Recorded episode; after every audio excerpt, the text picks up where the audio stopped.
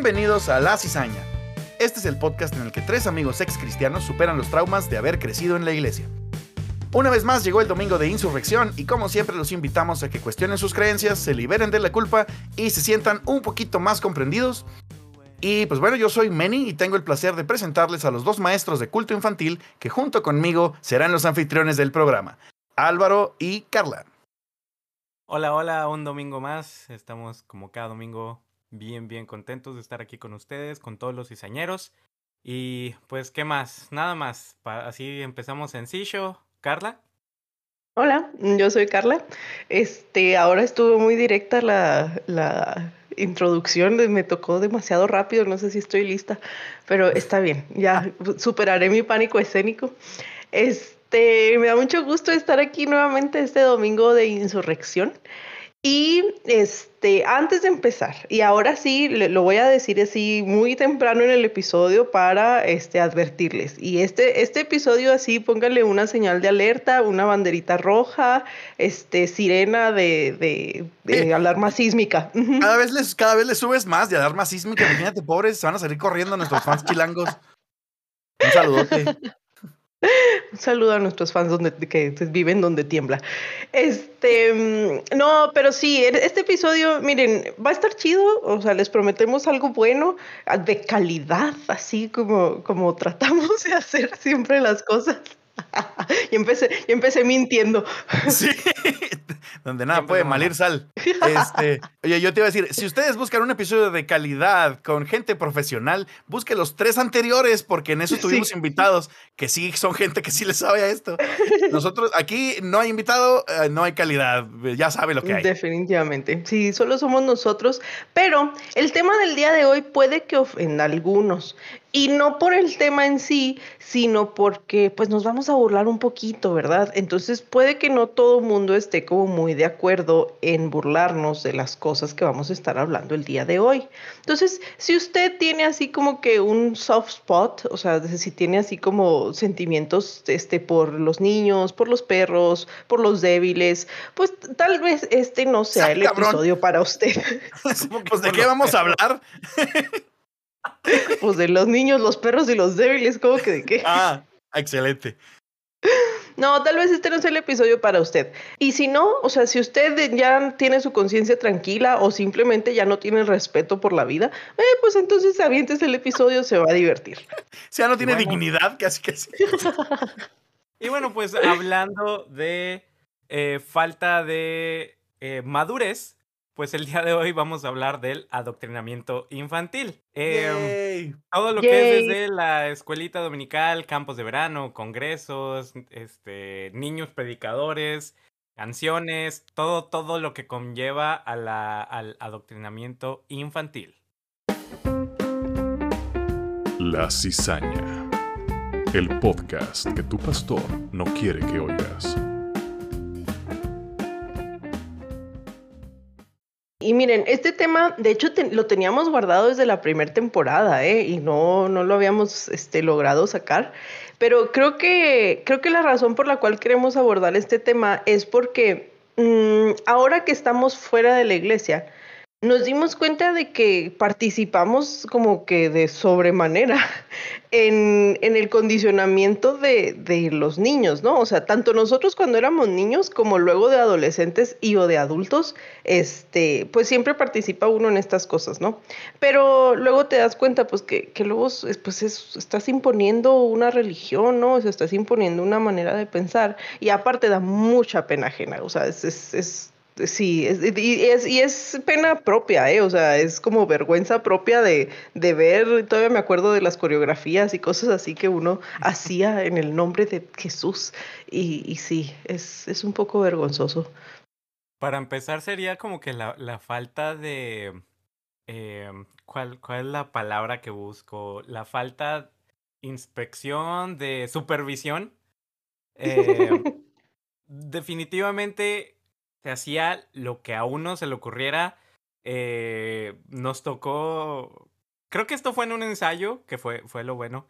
Este, en un ensayo de un sketch donde eh, uno de los buenos dice un disque versículo y el malo, porque le dice, ¿qué no sabes que la Biblia dice no sé qué? Y luego se queda el malo y dice, eso no viene en la Biblia, pero creo que, creo que Benny se acuerda.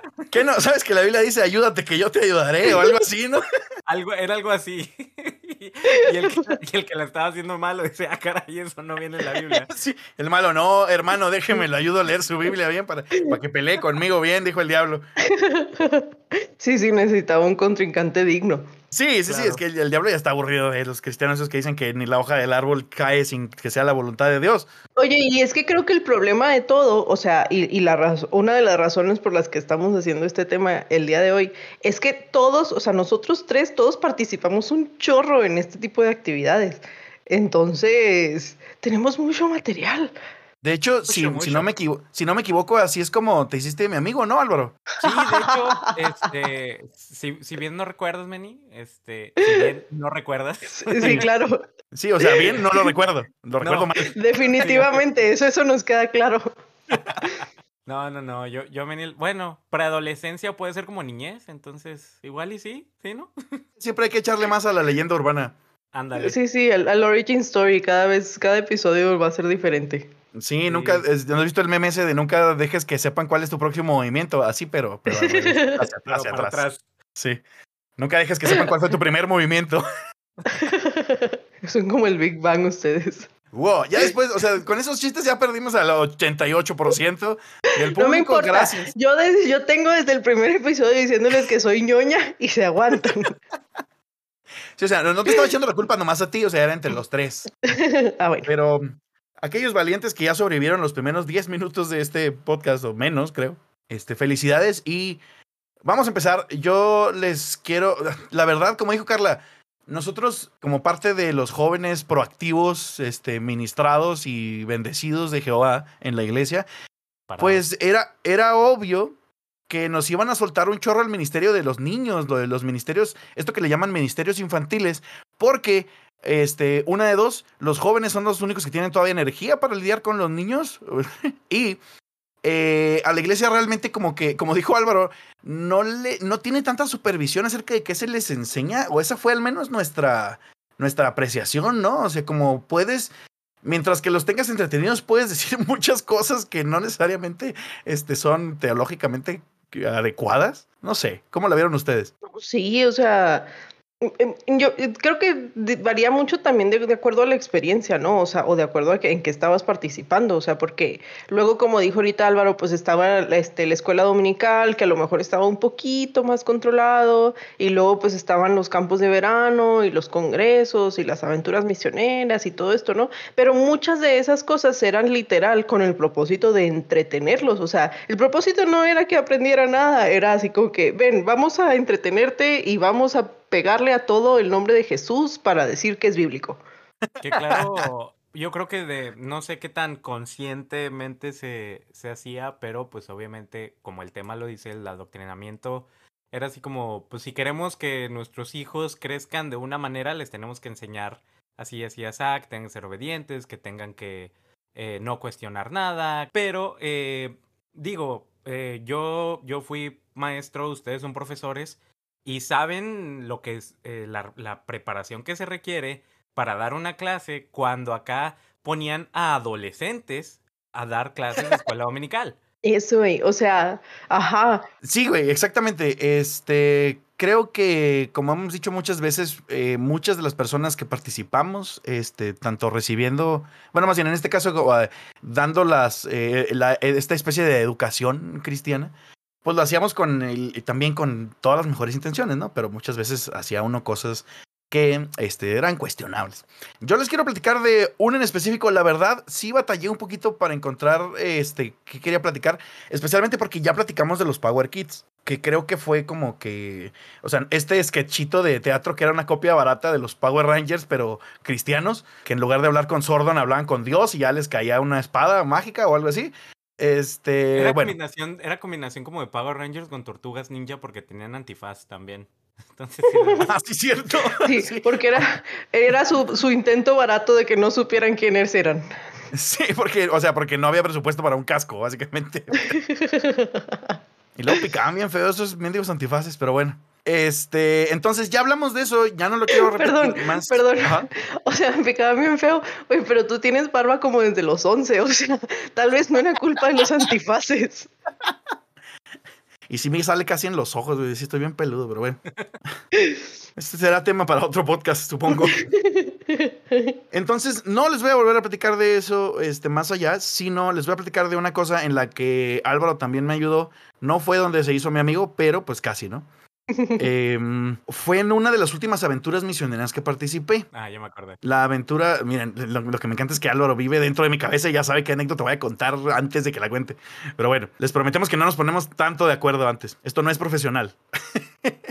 Es para esa, bueno, la aventura misionera, rápidamente yo creo que la vamos a platicar un poquito después. Es un evento que se hace para eh, platicarles a todos los niños cristianos de la ciudad acerca de las misiones y a dónde se pueden ir y a dónde pueden ir, a qué país pueden irse a decirle a la gente que su cultura está mal y que sus dioses son del A diablo. colonizar. A colonizarse para decirle que la gente café no es tan sabia como la gente güera.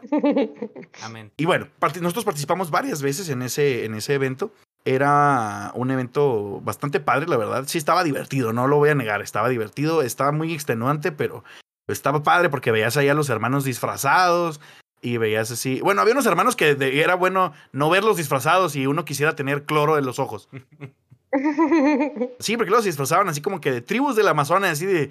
Este, no, no tiene que tener un taparrabo, hermano, no tiene que ser tan literal, por favor. Se pudo haber puesto favor. unas mallas o algo. Sí, por amor de Jehová.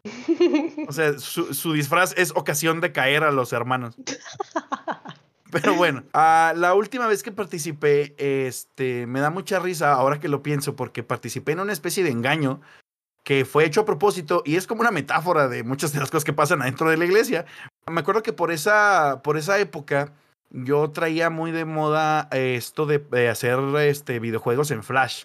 Uh, o sea, imagínense, lo, la- ya- Flash ya ni existe, ¿no? Ya hasta dejó de servir.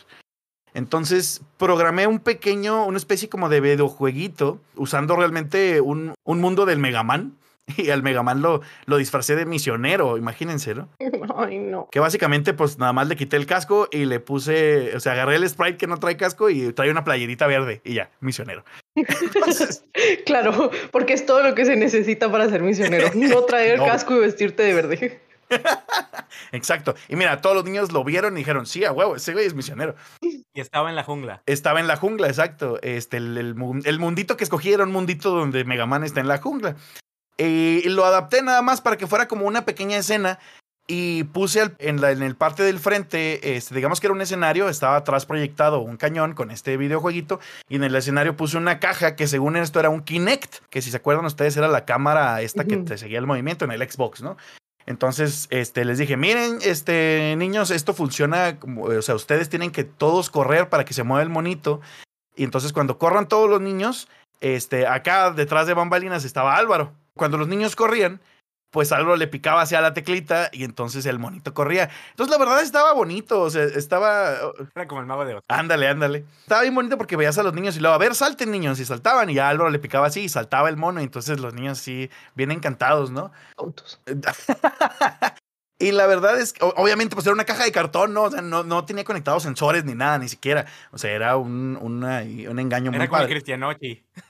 Era- Chiste local del podcast, ¿eh? Ahí nada más. Yo pensé que ibas a decir era como el cristianismo, pero bueno.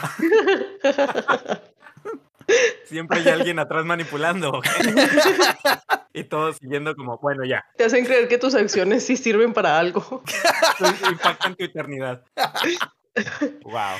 Entonces, sí, pues de hecho por eso me da un, chon- un chorro de gozo ahorita compartirles eso, porque al final, me acuerdo que la historia también era así de que era, obviamente el Megaman era güero, o sea, hasta yo así discriminándome a mí mismo. Pues el Megaman era güero y llegaba en una tribucita ahí de gente morena. Este, y me acuerdo que en algún punto había como que un tigre y luego Tienes como que, el tigre, tigre, Simón. Tienes que brincar el tigre y luego despertar. O sea, estaba padre, estaba, era un demito así de cinco minutos.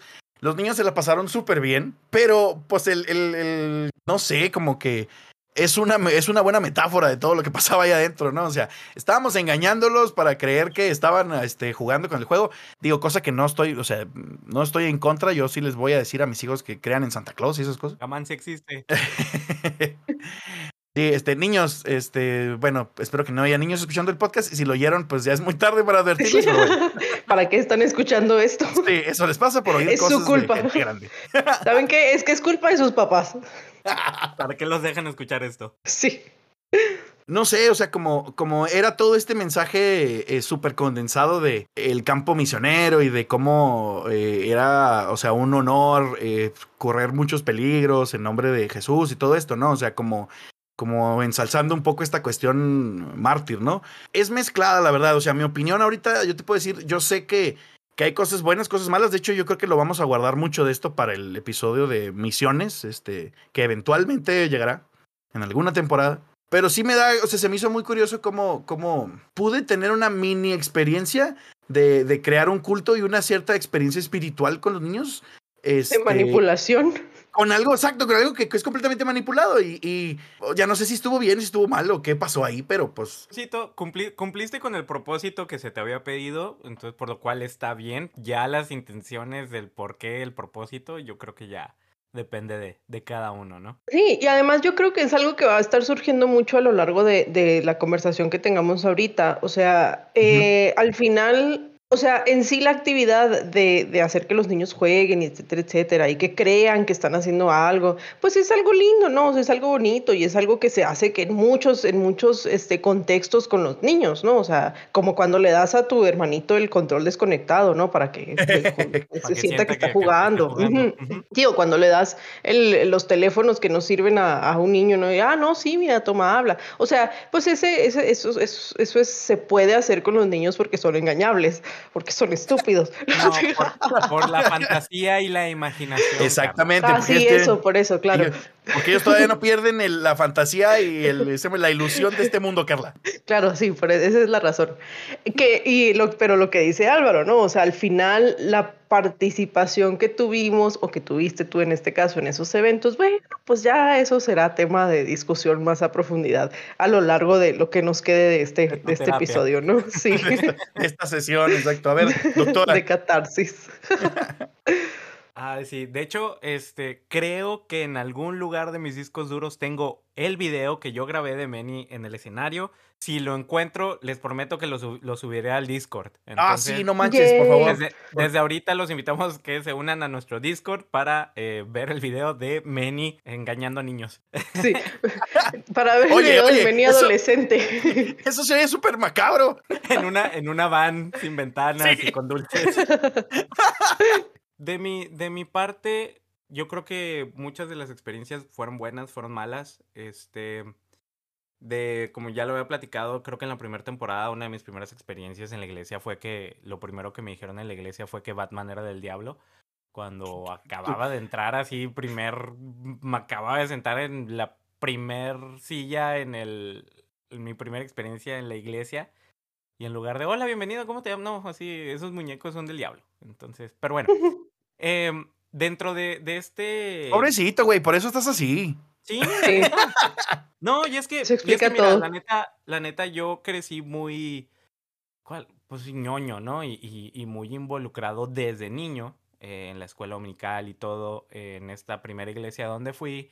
Yo tuve asistencia perfecta y todos los, porque cada, cada domingo te daban un, eh, el trabajito, ¿no? Y que tenías que pintar y jaladas de esas.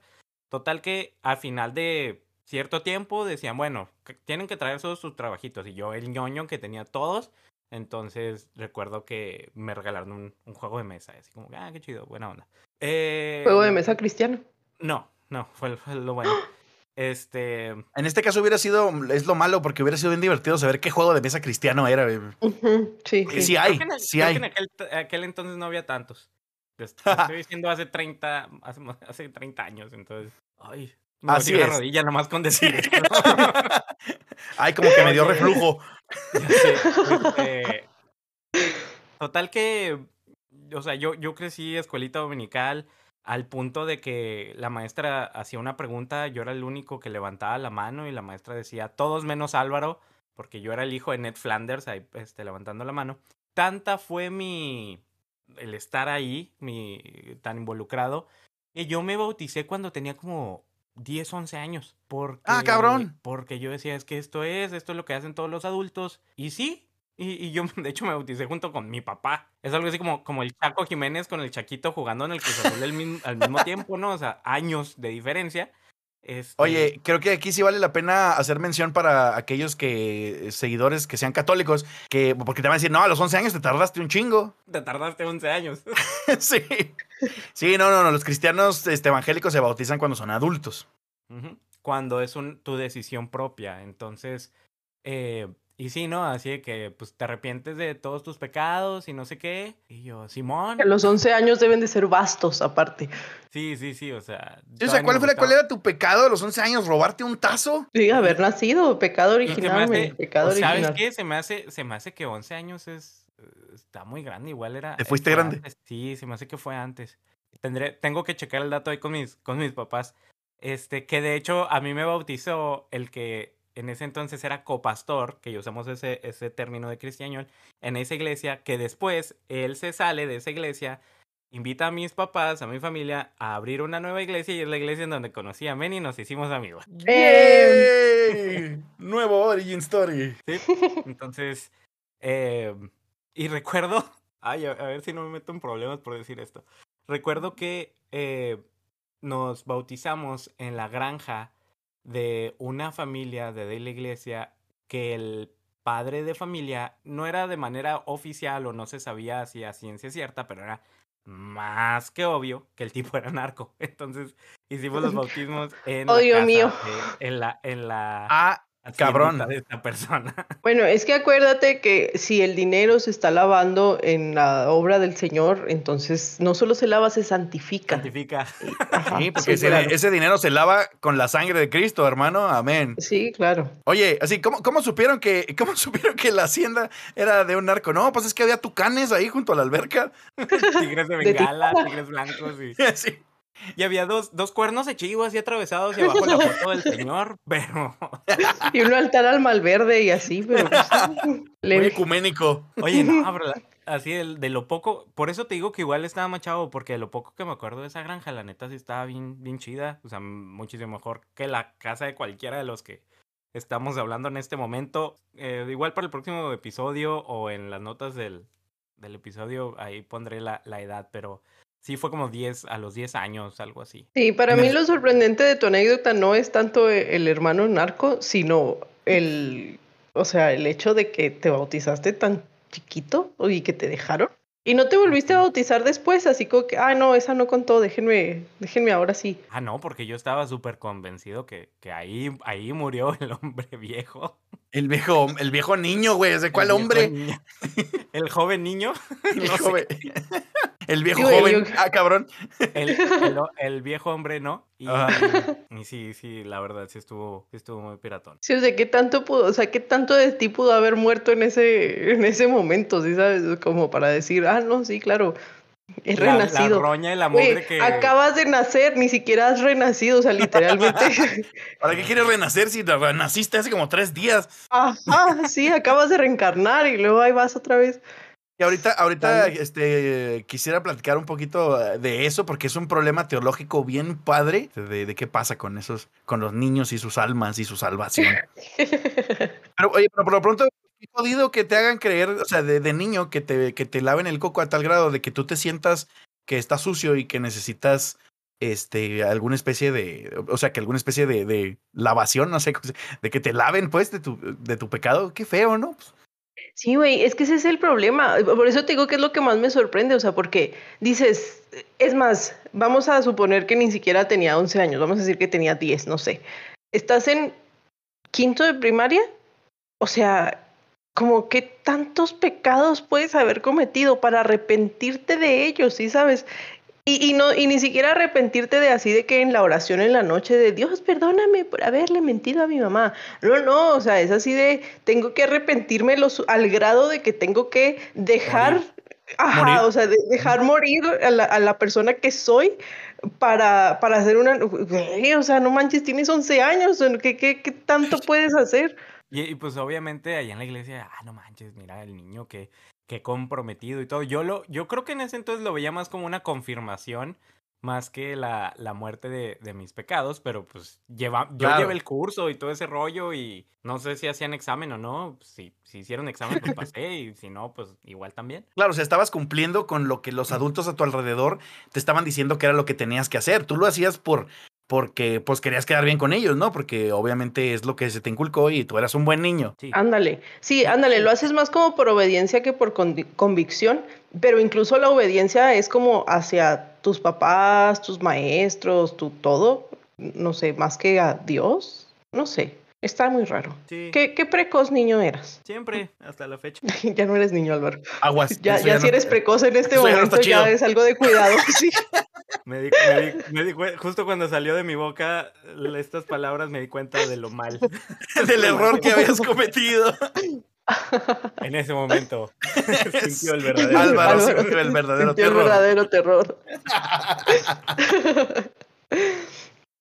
Fíjate que ahorita Álvaro mencionó algo acerca de, o sea, de cómo te, te- o, o Meni, ya ni me acuerdo cuál de los dos fue, pero para que vean cuánta atención estoy poniendo.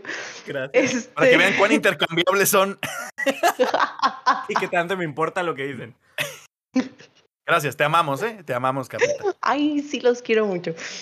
Sí los quiero mucho, ente fus- de fusión de Álvaro y Meni.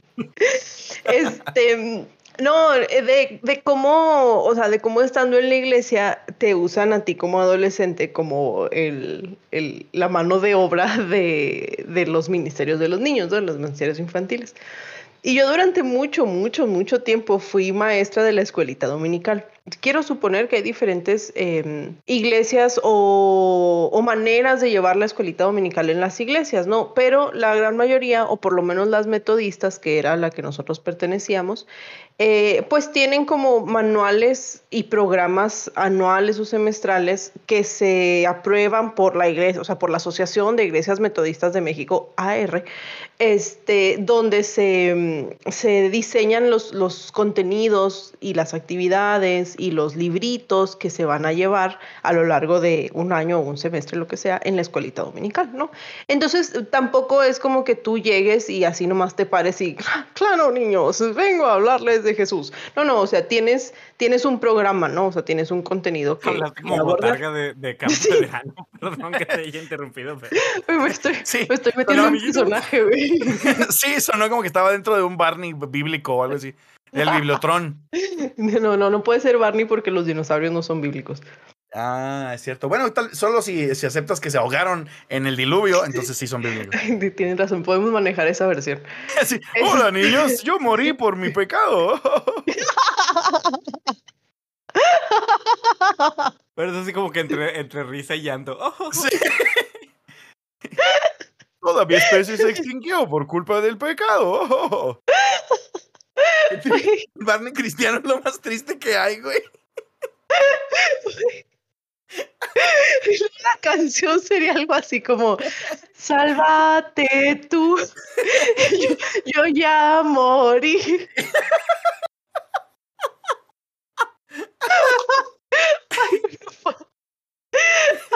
basta. Ven, ven, es- esos éramos, esa era la gente que hacía sketches para los niños. Imagínate Sí, cuántas la- estupideces no les dijimos. Esa era la gente que le enseñaba a sus hijos.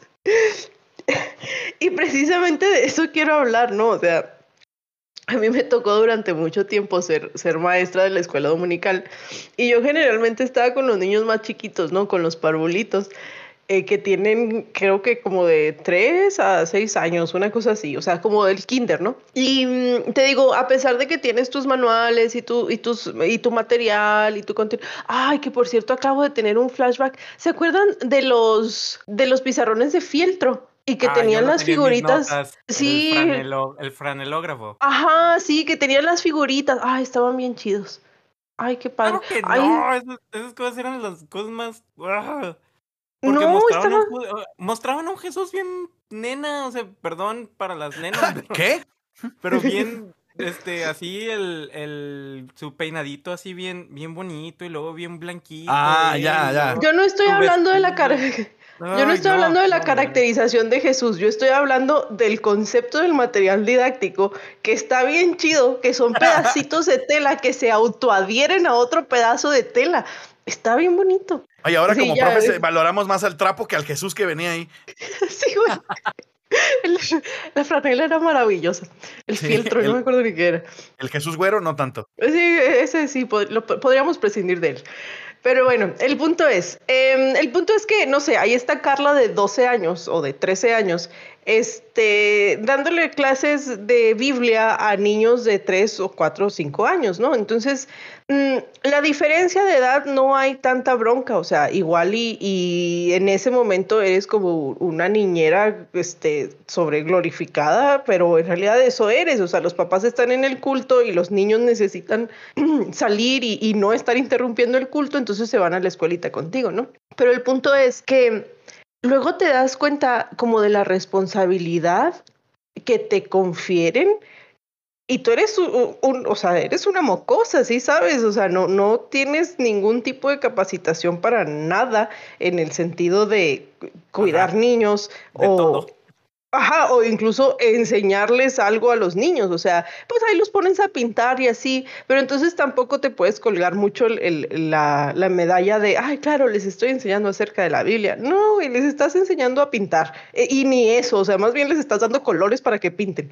Solo estás vigilando que no se apuñalen con los colores. Ajá, básicamente. los coman. Pero. O se sí. los coman. Ajá. Porque son Pero, de la iglesia y- y es el presupuesto. Sí. El presupuesto anual aparte. No, además les dan refrigerio, pues que se comen el refrigerio. Este, oye, pero, pero a lo que voy es de que luego, eh, no sé, ¿cuánto tiempo estás con los, con los niños? Como dos horas, ¿no? Más o menos. Oye, era Em, un chorro. Sí, se hacían eternas de repente, porque aparte es así como que, ven, les voy a contar la historia bíblica y luego la historia duraba 10 minutos y luego, "Am, claro, pinten. Es- Les voy a contar la historia bíblica de cuando el rey David le consiguió 200 prepucios al rey Saúl. Esa es otra, ¿no? De cómo se filtraban las historias. Sí, vamos a colorear el prepucio. puros colores rosas. Saca el ¿Por qué? franelógrafo. Porque, porque gentrificación de la Biblia, aparte. Ay, no, porque whitewashing. Ah, qué horror. No, pero ya, ya, déjenme terminar, basta, esto es un tema serio. Ah, perdón, perdón. Em, hablando de, hablando de lo poco preparado que estás y de cómo de maestra, o sea, de maestra de escuelita bíblica, te toca de repente pues lidiar con, con situaciones pesadas, ¿no? En, en alguna ocasión este, estaba en, en el culto infantil, en la, en la escuelita dominical, eh, una- un niño que tenía como autismo, poquito, no diagnosticado evidentemente, porque pues a esa edad no se, no se Era puede diagnosticar. Sí, era un espíritu maligno.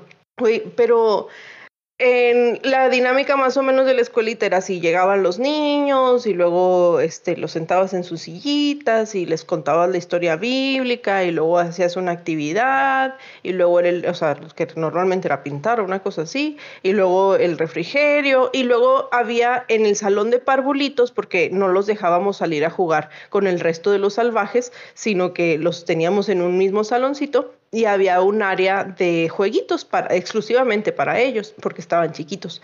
Entonces ahí él, pues eh, después del refrigerio, pues ya se quedaban jugando un ratito ahí en, los jueguitos y luego ya se regresabas y ya hacías una oración o una cosa así, ¿no? Pero este niño que te digo, este, que tenía pues, al- algún tipo de, de- o estaba en el espectro, ¿no? Cuando estábamos en los jueguitos, eh, se masturbaba, güey. Entonces, o Ah, sea, qué- cabrón, qué sí fregado. no. O sea, tenía, tenía tres años, cuatro años, y sabes, ni él Ajá. sabía lo que estaba haciendo, ¿no? O sea, Claro. y no creas que, que- o sea, no creas que, que era así como muy evidente, pero se metía la manita o, o se montaba así como que en el carrito y, y hacía movimientos, ¿no? Pero, güey, ¿qué clase de preparación tiene uno como maestro de escuela dominical para lidiar con 16 esas años. cosas? Ajá, ¿cuál es 16, güey? 12 o 13 años para Claro. lidiar con esas cosas. O sea, ¿cómo respondes? Sí, sabes. Y pues lo único que uno hacía era así, casi, casi como a los perritos, ¿no? De que, oye, no, shu, shu, este, vénganse, vámonos para Con- acá, niños. Con un Una aspersor, botella de ¿no? Con unas personas, ajá, sí. Ándale. Ay, güey, qué, güey, qué Sí. triste, güey. No esperaba esta. Sí, au. Yo les dije que era un tema serio. Entonces, em, o sea, lo que voy es que de repente, eh, en el afán de, de mantener a los niños en, en esta, dinámica, por no decir doctrina, o sea, en esta dinámica de no, tienes que participar en la escuelita y, y no sé qué, o sea, en el afán de, de mantener este tipo de, de, situaciones para los niños, mmm, se nos olvida que también las personas que están ahí, pues tienen influencia sobre ellos, ¿sí sabes? Y esa influencia puede ser buena y puede ser mala. Y a veces, como todo en la iglesia, como ya lo hemos discutido, es así como que, ay, no, mira, la hermanita es bien linda y, y ella de sí los va a cuidar muy bien. Ay, no, es que pinta bien bonito, de seguro es maestra de escuela dominical. Y ahí va, ¿no? La hermanita de 13 años. Y, mm, pero, pero al final no, o sea, al final tienes, o sea, tú como maestra o tú como adulto o como adolescente que estás ahí, pues tienes una responsabilidad con los niños, ¿no? O sea, y no solo de, su salvación y de su... De, enseñarles este, de la Biblia y así, sino como personas. O sea, tienes una responsabilidad para con ellos. Y a veces no sé si los papás como consideraban pues esa parte, ¿no? O sea, yo si fuera mamá, no dejaría a mi hijo en cualquier kinder, ¿no? O sea, pues vas, investigas qué es, supongo que, que ves si es una escuela certificada, no alguien que abrió una escuela en su cochera o algo así, ¿no? Ajá. Pero eso sí lo haces con, con, la escuela dominical o con el campo de verano o con cualquier otra actividad de los niños. ¿Sí claro. me explico? Claro, claro, porque es lo que siempre decimos, ¿no? Es el, eh, la etiqueta de cristiano, cuando ya estás adentro, le da automáticamente validación. Entonces, si, es, si está en la iglesia, es bueno. Y uh -huh. pues, pues no, definitivamente no. Oye, uh -huh. oye, Carla, ¿y alguna vez le, o, o, sea, cuando veían este incidente con, con este niño, alguna vez le comentaban a sus papás o algo así? Sí, o sea, sí, sí les dijimos, pero ya después me enteré eh, que los papás como que no estaban muy, eh, como estaban un poquito cerrados a aceptar que el niño podía tener algo, ¿no? Mm, Entonces okay, como okay. que, ajá. O sea, ese es otro, o sea, tú con qué autoridad le dices, oiga, su hijo puede que tenga algo, llévelo al doctor. O sea, Claro. pues al final le dices, oiga, el, el niño estuvo haciendo cosas y lo, ay, sí, está en una etapa y luego pues ya, o sea, ya no tienes más autoridad de ningún tipo. Nunca la tuviste. Ahora mi pregunta no era por el chisme, lo prometo, porque sí es un tema fuerte. Era más bien por el hecho de decir que justamente como estás en el ambiente religioso es más difícil todavía decir estas cosas porque no quieres que, que, eh, que te juzguen, ¿no? O que digan, ah, no, es que tiene un espíritu y que empiecen a ministrar al niño y que el niño sufra todavía más, ¿no? Sí, y, sí, sí. y- y- y como bien dijiste también, pues tú como adolescente no tienes manera de procesar eso o tal vez no tienes la información, ¿no? Nadie te dijo que, que un niño en el espectro puede hacer esas cosas y que no es necesariamente el espíritu maligno, pero estando en el ambiente cristiano, pues lo primero que vas a pensar es que hay un demonio ahí de sexualidad acosando al pobre niño y, y nada que ver, ¿no? Es algo mucho más... Después, después me brincó a mí. Des- Después por eso Cuando- Álvaro tocaba cuando lo la exorcizaron, sí, Sí, por eso- cuando lo por eso no- exorcizaron. Sí, no, nunca fue falta de práctica, fue los demonios estos que, que traigo Sí. hasta la fecha porque sigo siendo pésimo para la batería. Entonces, Ay, yo pensé que porque seguías. eh, No, sí. no, no. No, eso, eso ya no es demonio, eso ya es normal. Oye, pero es que, es que sí, de por sí. Güey, qué fuerte. O sea, lo, lo estamos viendo desde un punto, bueno, a excepción de esta historia que, que contó Carla, de un punto un, un tanto superficial, ¿no? De, este, qué conocimiento tienes y todo. Pero estamos hablando de un momento de formación, un momento en el que, sobre todo si te vas mucho a la teología o a la doctrina, Ay, qué bueno que dijiste teología, güey. te vas mucho a la... Eh, en, en el sentido, no sé, crear esta, esta dicotomía en un niño y al- algo así estábamos escuchando en, en una plática de cómo le, eh, le dices a un niño que sus pecados son los que hicieron que eh, crucificaran a Jesús, este, cuando, pues, como decimos, ¿no? O sea, es un niño y, y crece este niño de una manera traumada de, no manches, o sea, yo, niño de 5 o 6 años, por mis pecados, mataron a Jesús. Y luego aparte, esa, esa dicotomía del, es que Dios te ama porque te ama como tú eres y no sé qué, pero también ten cuidado porque tú mataste a Jesús, entonces eres una porquería.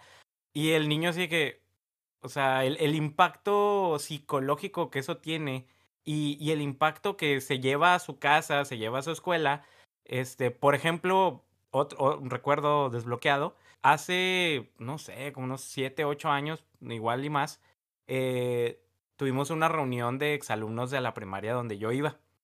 Y me hizo un chavo, yo me acuerdo mucho de ti, que tú leías mucho la Biblia y siempre nos estabas hable y hable de Dios. En la escuela. En la Primaria. primaria. No mames. Ay, no. Y ay, así el cringe así total. Qué vergüenza, O sea, sí, pena o sea, ajena, no manches. Por eso cuando, cuando les decimos que, que crecimos como los hijos de Ned Flanders, o sea, es que sí. No hay ninguna que- creo que exageración. Rod y Todd, este, nos quedan cortos, la verdad. Carla, yo también te iba a decir otra cosa que no, no fue un recuerdo desbloqueado, sino más bien fue algo de lo que yo me enteré después, que mm, este, mi esposa en algún momento fue a la escuela dominical de niña, ahí en, ahí en, ay, ya casi me sale el nombre, ahí en la iglesia. Baboso. ¿En serio? Sí, este, por razones que a ella tampoco le agradan mucho, pero mm, digamos que parte de la familia era, eh, asistía pues a, a esa iglesia y resulta que eh, casi, o sea, yo, yo sí dije, ay, esto pudo haber sido un poco extraño porque pudo haber sido yo su maestro de escuela dominical y, y me daría algo, no sé, serían sentimientos muy raros. Creo que por las fechas no. O sea, por la, la edad que nos llevamos, pero, pero sí, en algún momento estoy seguro que, eh, o sea, nosotros andábamos por ahí en la escuela, este, ahí con los intermedios diciendo estupideces, y acá, este, mi esposa eh, en los parvulitos, una cosa Yo, muy yo le di clases en la universidad, Manuel, entonces e- es posible que tú hayas estado involucrado en algún tipo de interacción Sí. por ahí. Sí, pero en la universidad ya no soy tan feo, ya no soy tan feo, güey. o sea, sí. de niña sí es como super grooming, güey, es que horror. Ay, no manches. Ima- Imagínate. Un saludo a la esposa de Manuel. Eh, Hola. Pues sí, o sea, al final es eso, ¿no? O sea, eh, de repente sí tienes como mucha responsabilidad sobre los niños. eh, están en una etapa súper formativa y lo que dice Álvaro, o sea, pues no manches, o sea, les estás inculcando ciertas cosas. Y luego no sé si a ustedes les pasó, pero luego durante toda tu infancia te contaron las historias bíblicas como bien lindas, ¿no? O sea, me- me- Ah, se me figura, se me figura que pasa algo así como la historia de México, ¿no? De que, ay, claro, Miguel Hidalgo vino a salvar al país. Y luego resulta que estudias la historia y, ay, güey, todo es horrible, ¿qué está pasando?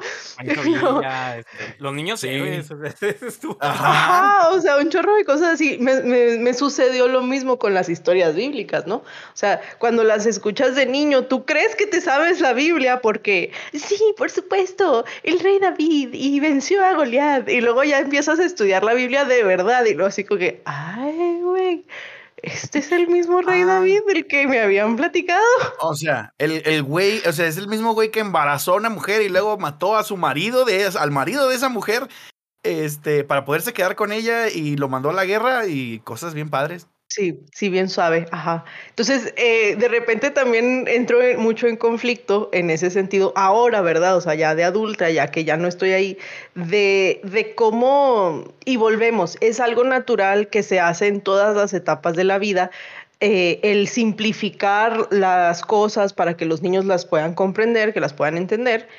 Pero en el resto de las etapas de la vida, pues no pones en juego la salvación de, de las personas, ¿verdad? O sea, no les dices, no les dices, si no haces caso a estas historias bonitas que te estoy contando, que mira qué fáciles son de digerir y de, acepta- y de aceptar, eh, te vas a ir al infierno. No, no, no. Claro, y la cuestión es que luego ya después eh, ahí anda la gente con ese mismo, o sea, con ese mismo nivel de, de cristianismo, queriéndolo hacer, manejar de igual de simple cuando ya eres adulto y por eso te mandan al infierno por usar shorts. Ujú, por todo. Sí, no, o- claro. o, o el, o el decir, ah, es que Dios es bien lindo, y Dios es amor, y, y, y todo es paz, y bien bonitos, y color rosa. Y luego te pones a leer de que Dios le ordenó a David que, digo, a Saúl que matara a todos, hombres, mujeres, niños, animales. Este, la historia de Aot, el que, el que era zurdo, que le, le enterró la espada a un rey que era gordo y le salió caca de la panza. O sea, la, la, me historia- la encanta historia de, de, de Sí. Jonathan, de Jonathan y su escudero, que él y su escudero se echaron como 200 vatos y, o sea, estas historias se batalla, echaron de en- que mataron. Ah. mataron, sí, mataron, En batalla, mataron. en batalla, este, con espadas, ¿no? Ah, bueno, ya no sé. No, con espadas de metal. O, o que Sansón o los dos espías terminaron con una prostituta, este, pero no, eso no sale, o que el- a los hijos de, las hijas de, ay, ¿cómo se llama? El de, ¿De- Sodoma y de Gomorra. Lot? De Ah, las hijas, hijas de Lot es una de las la- cosas más horribles. Que las Sí. aventó, primero que las aventó afuera para que las violaran, o sea, son unas cosas así que tú dices, Sí, porque acuérdate, o sea, aparte, por ejemplo, en esa la historia de Lot, traigo, tengo así súper marcada la imagen de como para colorear que siempre te daban, ¿no? De Lot y sus hijas huyendo y la estatua de Sala. Y, y ese era el fin de la historia, o sea, que de hecho ya de por sí está súper heavy, eh, si te pones a analizarlo. Pero es así como que, ay, sí, miren, niños, vamos a utilizar el crayón blanco para pintar la sal. Y, Oigan, y ya no, o sea, ahí se terminaba. ¿cómo, cómo supieron que se convirtió en, en, en estatua de sal si no podían voltear para atrás? Na- nadie sabemos, o sea, es uno de los misterios de la Biblia. Eso es falta de fe, Álvaro. El. Iban corriendo. En ese entonces momento, la Lot. mujer- sí, y entonces la mujer de Lot volteó y se convirtió en estatua de sal. Y, Ay, güey, no volteen, no mames. Y nada, que la morra salió corriendo. Sí. Ah, que Sí, la morra se quedó en Sodoma y no le pasó nada a Sodoma. Sodoma estaba, estaba feliz. Oye, y sí, eh, ahí se acababa la historia. Y luego le lees así como dos párrafos después. Y es una de las cosas más horribles que ni en Game of Thrones se atrevieron a tanto. Ajá, sí. Para los que Ah. no saben la historia, Ay. váyanse ahí eh, a la Biblia. Eh, Sí. Ahorita les platicamos, les digo qué versículo es. Sí, me encanta, me encanta que en este, o sea, seguimos mandando a la gente que vaya y lea la Biblia. O sea, qué, qué. Claro, claro, as- así ya tenemos un poquito de justificación. Sí, así para cuando nos digas, es que no lees la Biblia y luego, güey, ¿sabes lo que tuve que leer para poder preparar este episodio? Ay, no. Oigan, y creo que aquí hay una, entra un, un detalle que es bien importante que he escuchado como argumento eh, también cuando, cuando uno dice, bueno, pues todas estas cosas horribles, eh, este, que yo no le quiero enseñar a, no sé, a mis hijos, a, mi- a los niños que están a mi alrededor, no, no quisiera que, que crecieran con estas cosas. Y cuando uno dice, no, es que los estás adoctrinando, em, mucha gente te dice, pues es que los adoctrinan en cualquier lado. O sea, eh, cualquier lado que tú lleves a un niño a educar, lo estás adoctrinando. Y creo que sí vale la pena este, aquí hacer una, dos anotaciones. Primero, em, ¿cuál es la diferencia entre adoctrinar y educar? Porque sí es importante. Porque también otra cosa, eh, otra cosa este, inevitable es que mm, de cierta manera el adoctrinamiento es un poco imposible de escapar cuando estamos hablando de la educación directa entre padres e hijos, ¿no? Este, es decir, tú como, como persona adulta, pues si tienes a un niño al cual quieres educar, tú vives tu vida de cierta manera, con ciertos valores, pues obviamente le vas a transferir tu forma de pensar, eso es normal, ¿no? O sea, somos, somos una especie social, así es como básicamente florece la civilización. Entonces, ok, o sea, eso está bien. Formación. Exactamente, es una formación. Am, entonces, ¿cuál es la, la diferencia principal? Este, es que se le dé la opción del pensamiento crítico. Es decir, eh, la doctrina lo que busca es que el, el- o el adoctrinamiento infantil lo que busca es que el niño desarrolle una forma de pensar en específico. Mientras que una educación más integral busca que el niño desarrolle habilidades para poder pensar por sí mismo. Entonces, cuando hemos hablado de adoctrinamiento infantil, nos referimos a eso. Em, Es mi casa y son mis reglas. Ponle más mantequilla a tu tocino. Pero papá, Pero papá. Lisa, en esta casa respetamos las leyes de la La ley de la termodinámica. termodinámica. Exacto. Entonces, eh, digamos que eh, sí, está bien. O sea, usar el, el- el- argumento en defensa de, bueno, es que si no los adoctrino yo, los va a adoctrinar, este, no sé, la- el Facebook o, bueno, ya no dice eso la gente, ¿no? pero las redes sociales, los Nintendos y esas cosas. Sí, los Nintendos y los Pikachus. Entonces, eh, o sea, está bien, este, creo, o sea, se entiende pues el interés que tiene la gente que profesa una fe de que su fe, este, pues se les inculca a los, a los niños, pero, pero sí, o sea, lo feo es no ayudarlos a desarrollar la habilidad de pensar por sí mismos. O sea, como decirles, esto es y así es, y cualquier cosa fuera de esto está mal y es el diablo y, y ni preguntes. Porque de hecho, o sea, el cristianismo no es lo, somos los únicos que, que hicieron, que hicimos eso, ¿no? O sea, no- el, el cristianismo no inventó el adoctrinamiento infantil. Sin embargo, ¿Qué? ¿Nos estás diciendo que hay otros lugares y religiones en donde hacen lo mismo? Así es, no lo amiguitos. puedo creer. ¿El cristianismo no es original? ¿Qué me estás diciendo, Barney Cristiano? Hola, amiguito. ya te volviste uno de esos herejes de la deconstrucción, maldita sea. Vamos a quemar a Barney. ¡Eh! A la hoguera. Pobre Barney, le tocaron todas las peores muertes. Se le pasa por hacerse cristiano. Este.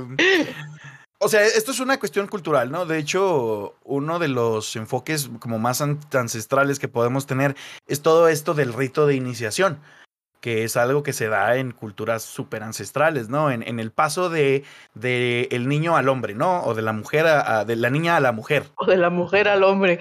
O, O de la del hombre a la mujer. y viceversa, y todos. Este, Y todo, todo Las lo que N combinaciones. Este, pues e- eso se daba siempre en, en sociedades en las que, pues, convertirte en hombre, convertirte en mujer implicaba cubrirse estos roles, ¿no? Este, de la, en la cultura, que eran valiosos por el contexto y que, pues, hacía estas ceremonias, ¿no? O sea, el niño pasaba por una escuela que le, que le hacía entender cuál era la cosmovisión de su pueblo, cuáles eran las ideas que tenían, sus, cuál era su propósito como un miembro activo ya de esta, de esta comunidad, ¿no? Entonces, pues, no sé, a veces lo mandaban al desierto, lo mandaban hacia el bosque a que contactara a su espíritu guía, ahí como tierra de osos, no sé. Sí, una de las mejores películas de Disney y de las más underrated, pero bueno, tenía que decirlo en algún momento, eso no tiene nada que ver, Sí. perdón. Es que Disney nos patrocina.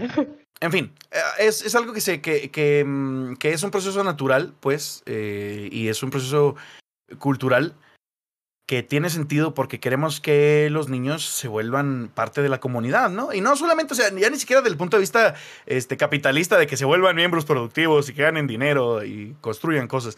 No, o sea, simplemente es, desde antes de que existiera todas estas cuestiones, pues simplemente al niño se le inculcan los valores de la comunidad. Em, creo que Al niño se le inculcan los valores de la comunidad y luego se le prueba a ver si sí los, los aprendió lo suficiente y si no, se le destierra. Sí, bien padre, ¿no? Y, y si no, lo aventamos de un barranco como en Esparta. Sí. sí. Y si no regresa del bosque, eh, pues hacemos otro. Sí, sí. No porque siempre haya sucedido significa que haya sido buena idea, ¿verdad? Solo conocemos las historias de éxito. Exacto, por eso creemos que está chido. Pero, bueno, este, que- quería platicarles algo que me encontré eh, ahora sí, es- entrando más a profundidad a lo que les eh, comentaba al principio. Una de las este, instituciones más exitosas para el adoctrinamiento infantil es la Iglesia, La Iglesia Católica. ¡Yay! ¿Cuántos puntos gané? Ah, este, muy pocos porque lo dijiste casi al mismo tiempo. Es que no me diste chance. Ay, bueno, te ganaste una cruz de ceniza en la frente. Pase por ella el próximo miércoles. Una vara de corrección. Te ganaste recibir menos varazos de corrección. Yay. Este, mm, sí, la católica, este, eh, eh, mejor conocida como el, la más grande forma del cristianismo. Mejor Este, conocida como la Gran Ramera. Amén, aleluya. Pues sí, desarrolló, desarrolló toda esta institución del catecismo, o sea, hasta tiene nombre, ¿no? Y tiene toda un, tiene un libro, el, el catecismo es un libro, hay un, hay un manual en el cual se, este, se les enseña, ahora sí que casi que a nivel, no sé si mundial, pero sí este, de manera como de las diócesis y todo esto, se organizan para ver qué temas este, se les van a ver y por dos años seguidos se les prepara a los niños precisamente para que entren a la comunidad católica, ¿no? Que hagan la, la primera comunión y luego la confirmación por otros tres años. Que, dato curioso, yo hice todos esos shows. Yo pasé por la maquinaria católica. Mira, O sea, y miren, sí, tampoco sirvió. Para No que es buena idea. que- para que no digan que, que de un lado o del otro. yo solo me acuerdo que, que la maestra se me hacía bonita y que mm, coloreábamos también muchas escenas, pero, pero nuestras escenas de colorear eran, estaban bien De padres los porque eran, santos. eran eh, de los santos y también este, de escenas de David, pero eran como de este arte bizantino, Ah, ya. Oh. o sea, como el Jesús que tiene así los dos deditos levantados, ¿sí sabes de cuál? Ajá, sí, sí, sí, sí. Y que, y que todos tienen ah, bolitas en la cabeza, o sea, como aritos de el halo Ajá. de santidad. Todos Sí. eran así, como eran como vitrales. Entonces, estaban, estaban bien padres, la verdad, esos libros. Pero, pero no aprendí ni madres. Oye, pero Este, que esa es otra, hablando de lo que hablamos ahorita. O sea, al final también en el catecismo, estoy segura, porque yo no pasé por las garras de la Iglesia Católica, este, mm, pero estoy segura de que también contaban la historia de los santos, y digo que, ay, no, San Agustín y, ¿cuál era el de los animalitos? Santo Tomás y San Francisco de Asís. San Francisco de Asís tenía, era como Blancanieves y tenía amigos conejitos y así. Oye, las historias de los santos también son horribles, o sea, son de pesadilla todas. Sí, sí, sí, a los que no empalaron o se los dieron de comer a un león, no eran santos.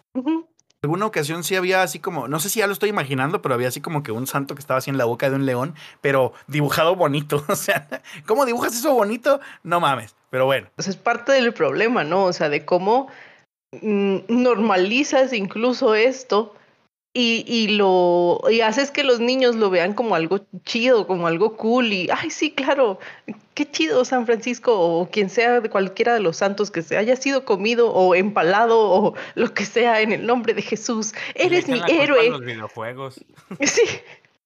Sí, o sea, todo súper violento y así, eres mi héroe santo, lo que sea que murió descuartizado. San Descuartino. Sí, no, de hecho, la verdad, ahorita dije que no aprendí ni más, pero la verdad es que sí, yo también era un niño muy católico en cierto momento y teníamos así nuestro San Juditas y le poníamos veladoras y yo me acuerdo que me sabía el... El, el credo. El credo, sí, me lo sabía. El hechizo, exactamente. Me sabía completo el, ahí el, el, el ninjutsu y todo.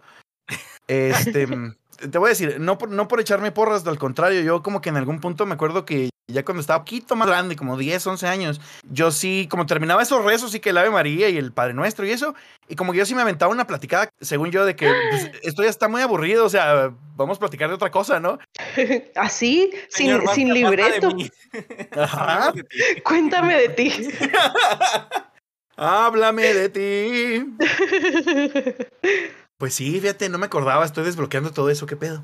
En fin, eh, ya para, para cerrar esta parte, el problema de justificar el adoctrinamiento infantil es un problema que va más allá de, de, dejen ustedes los valores y dejen ustedes la sociedad, digamos que supusiéramos que la Iglesia Católica quiere hacer una buena sociedad, vamos a darle el, el beneficio de la duda. El problema es teológico y es un problema bien cabrón. Es un problema tan cabrón que en la Iglesia Católica no sabe todavía qué hacer.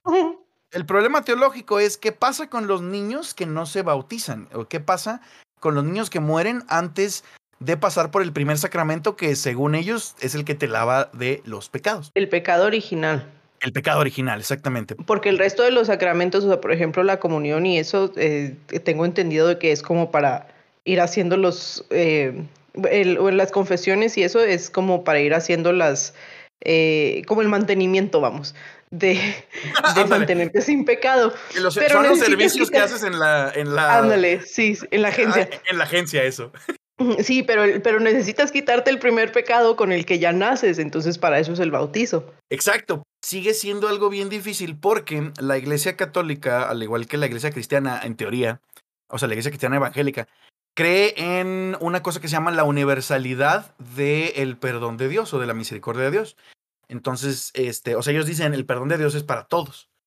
Entonces, tienen un problema porque no saben ligar, o sea, no, no se puede todavía determinar cómo ligar la universalidad del perdón de Dios con la obligatoriedad de que Cristo te perdone, o sea, de que, o de que a través de Cristo sea tu perdón, por ende que hagas una confesión de fe y todo esto. Y el hecho de que haya niños que mueran sin bautizarse, porque pues N situaciones, ¿no? Incluso, aunque no, o sea, sean católicos o no, o sea, ¿qué pasa con esos niños? Entonces, lo que te dice la Iglesia Católica, o sea, como que la postura oficial hasta ahorita es, es posible que sí se vayan al cielo. Es posible. Es posible. Sí, sí, me encanta. O sea, no estamos seguros, pero a lo mejor, a lo mejor está en el cielo. Sí, Oiga, y si no está en el cielo, pues está en el infierno. Sí, porque, porque ya, ya, quitaron el purgatorio, aparte. Ya eliminaron el, el, Para los niños sin bautizar era el limbo, que era una sección ah, es especial. Cierto, el limbo. Uh -huh. sí, era una sí, sección especial, y este, pero ya la clausuraron porque falta de presupuesto, ¿no? Se hace que por sobrecupo. Sí. Yo creo que como mucha gente también ya, bueno, como hay un cierto abandono de la iglesia católica, pues tuvieron que cerrar un área y dijimos, pues la más chafa, ¿no? Ya. El presupuesto que menos dejaba. Ajá, exacto, el área que menos dejaba. Mi pregunta es, ¿qué pasó con las almas que estaban ahí? ¿A dónde se fueron? Las habrán liquidado. si no, este, a ver, a ver, a ver, este, bebitos, vengan, este. bebitos. ¿qué, sí. ¿Qué creen? Vamos a tener que cerrar esta hora de la empresa, lo sé, este. No sé, pues vayan ahí a preguntarle a Buda a ver si tiene empleo. No, no, y como, como la cartilla militar. Ahí sacó bola blanca.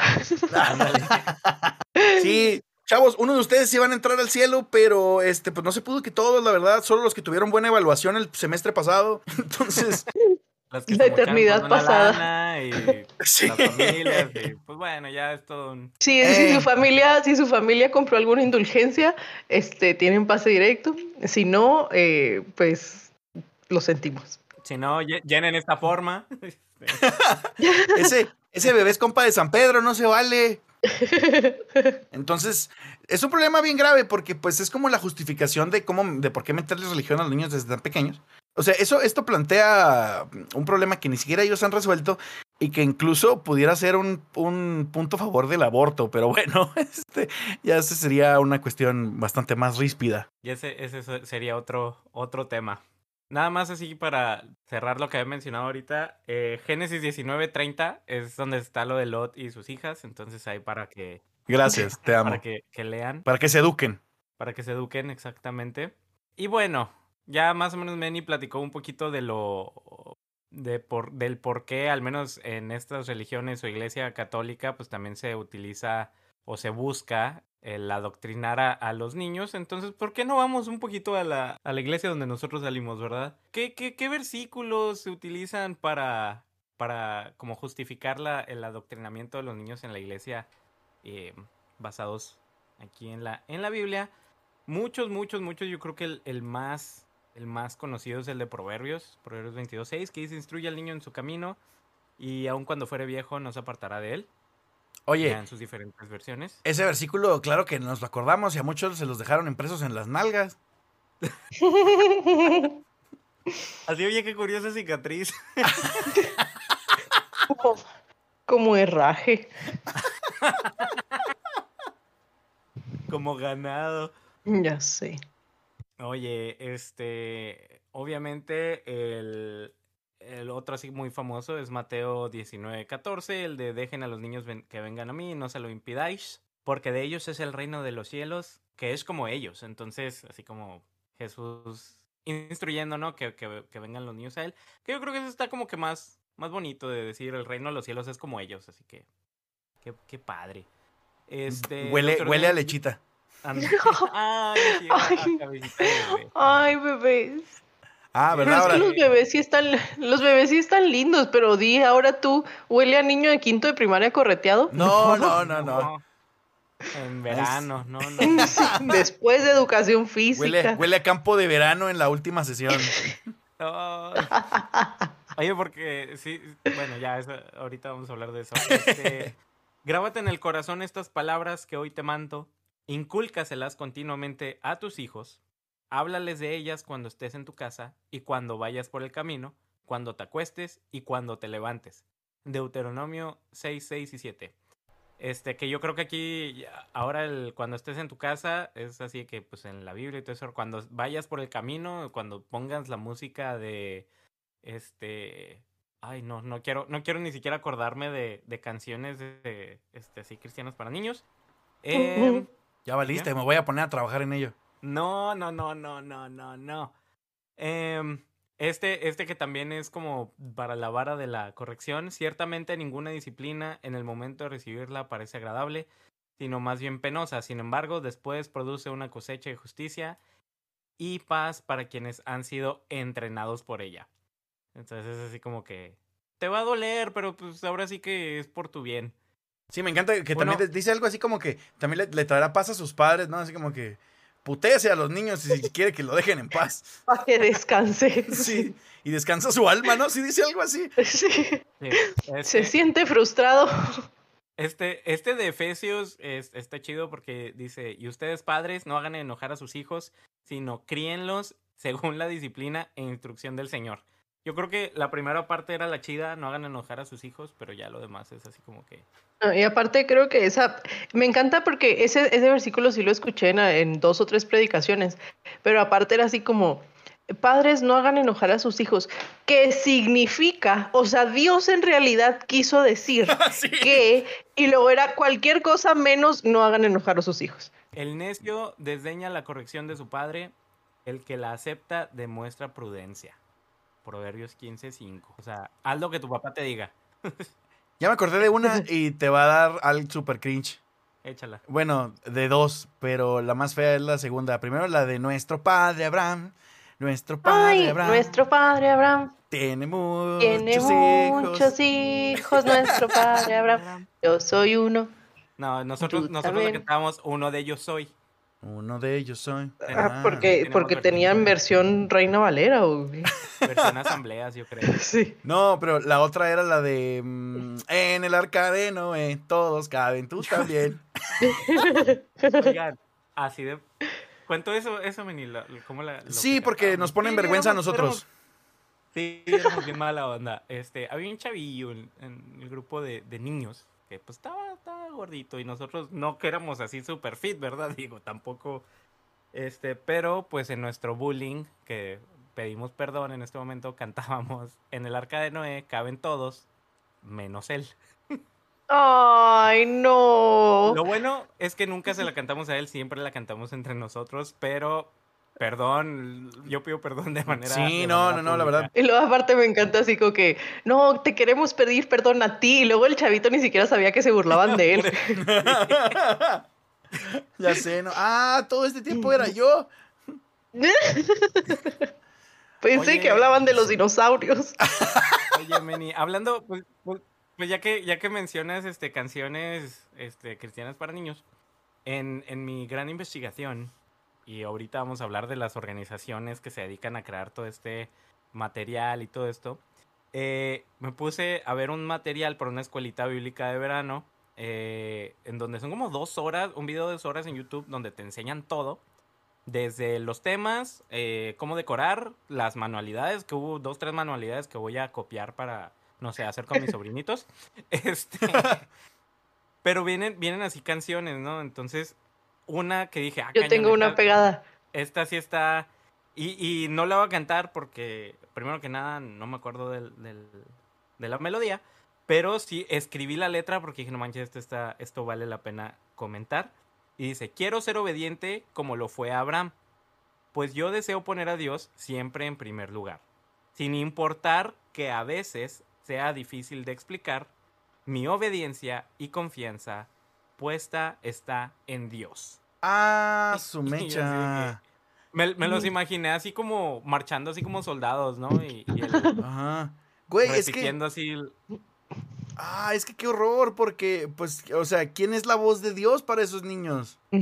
O, o sea, ahí están condicionando a los niños a que obedezcan a la voz de Dios, aunque sea difícil, y eso los pone en una posición muy fea en cuanto a que cualquier persona con malas intenciones en el nombre de Dios, o sea, que llegue a convencerlos de que en el nombre de Dios están haciendo algo, ah, pues simplemente el niño ni siquiera va a pensar que deba de poner resistencia, ¿no? Y, y, y qué cosas tan feas.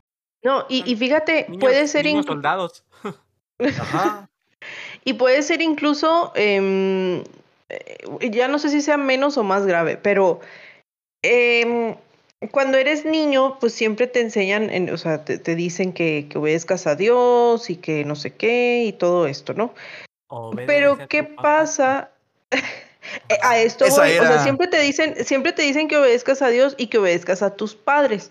Pero ¿qué pasa cuando uno de tus papás no es cristiano? Entonces ahí entra un conflicto, eh, aquí presente, ¿verdad? Porque a mí me pasó. Ah. O sea, ahí entra un conflicto en los niños de a quién debo de obedecer. O sea, debo de obedecer a mi papá a pesar de que lo que me está diciendo no es, eh, no va de acuerdo al cristianismo, a la religión, a Jesús, a, a Dios, a lo que sea. O debo de obedecer a lo, a lo que me dice Dios. ¿Sí sabes? Entonces, o sea, lo que yo sé que es correcto porque es lo que me enseñaron de la Biblia. Entonces, sí, o sea, de repente son conflictos existenciales como muy cabrones para un niño de seis años que cosas, cosas eh, sencillas, ¿no? O sea, como, no sé, el papá, pásame una cerveza del refri. ¿Y qué haces? ¿Vas y se la pasas? O, o le dices, no, papá, eso es malo porque Dios dice. Güey, o sea, no sé. eso- eso son- luego entran ahí en conflicto en la mente de los bebecitos. Ay, bebecitos. Bebecitos.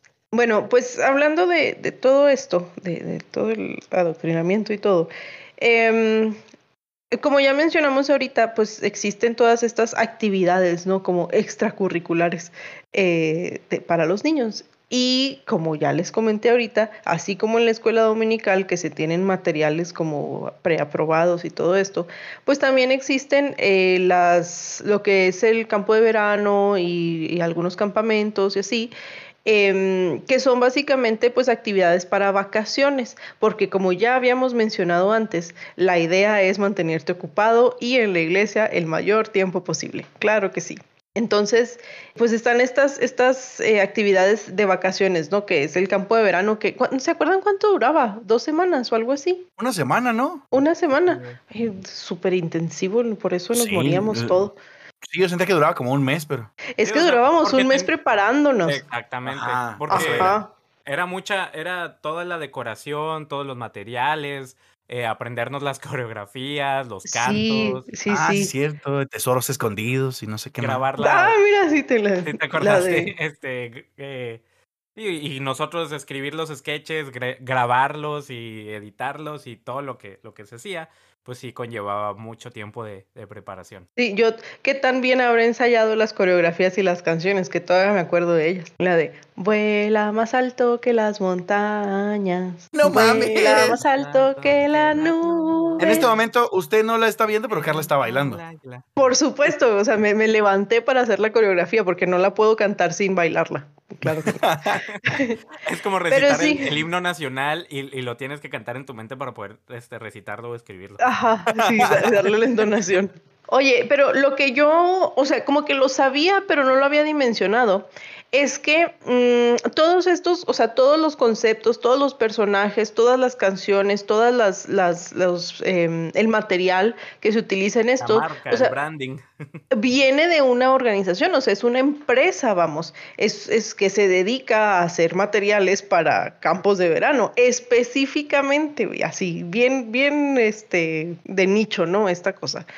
Y mm, pues básicamente lo que hacen es eso, o sea, crean todo el concepto del campo de verano año con año y, pues tú como iglesia puedes evidentemente comprar el, el, concepto y usarlo en tu, en tu campo de verano, ¿no?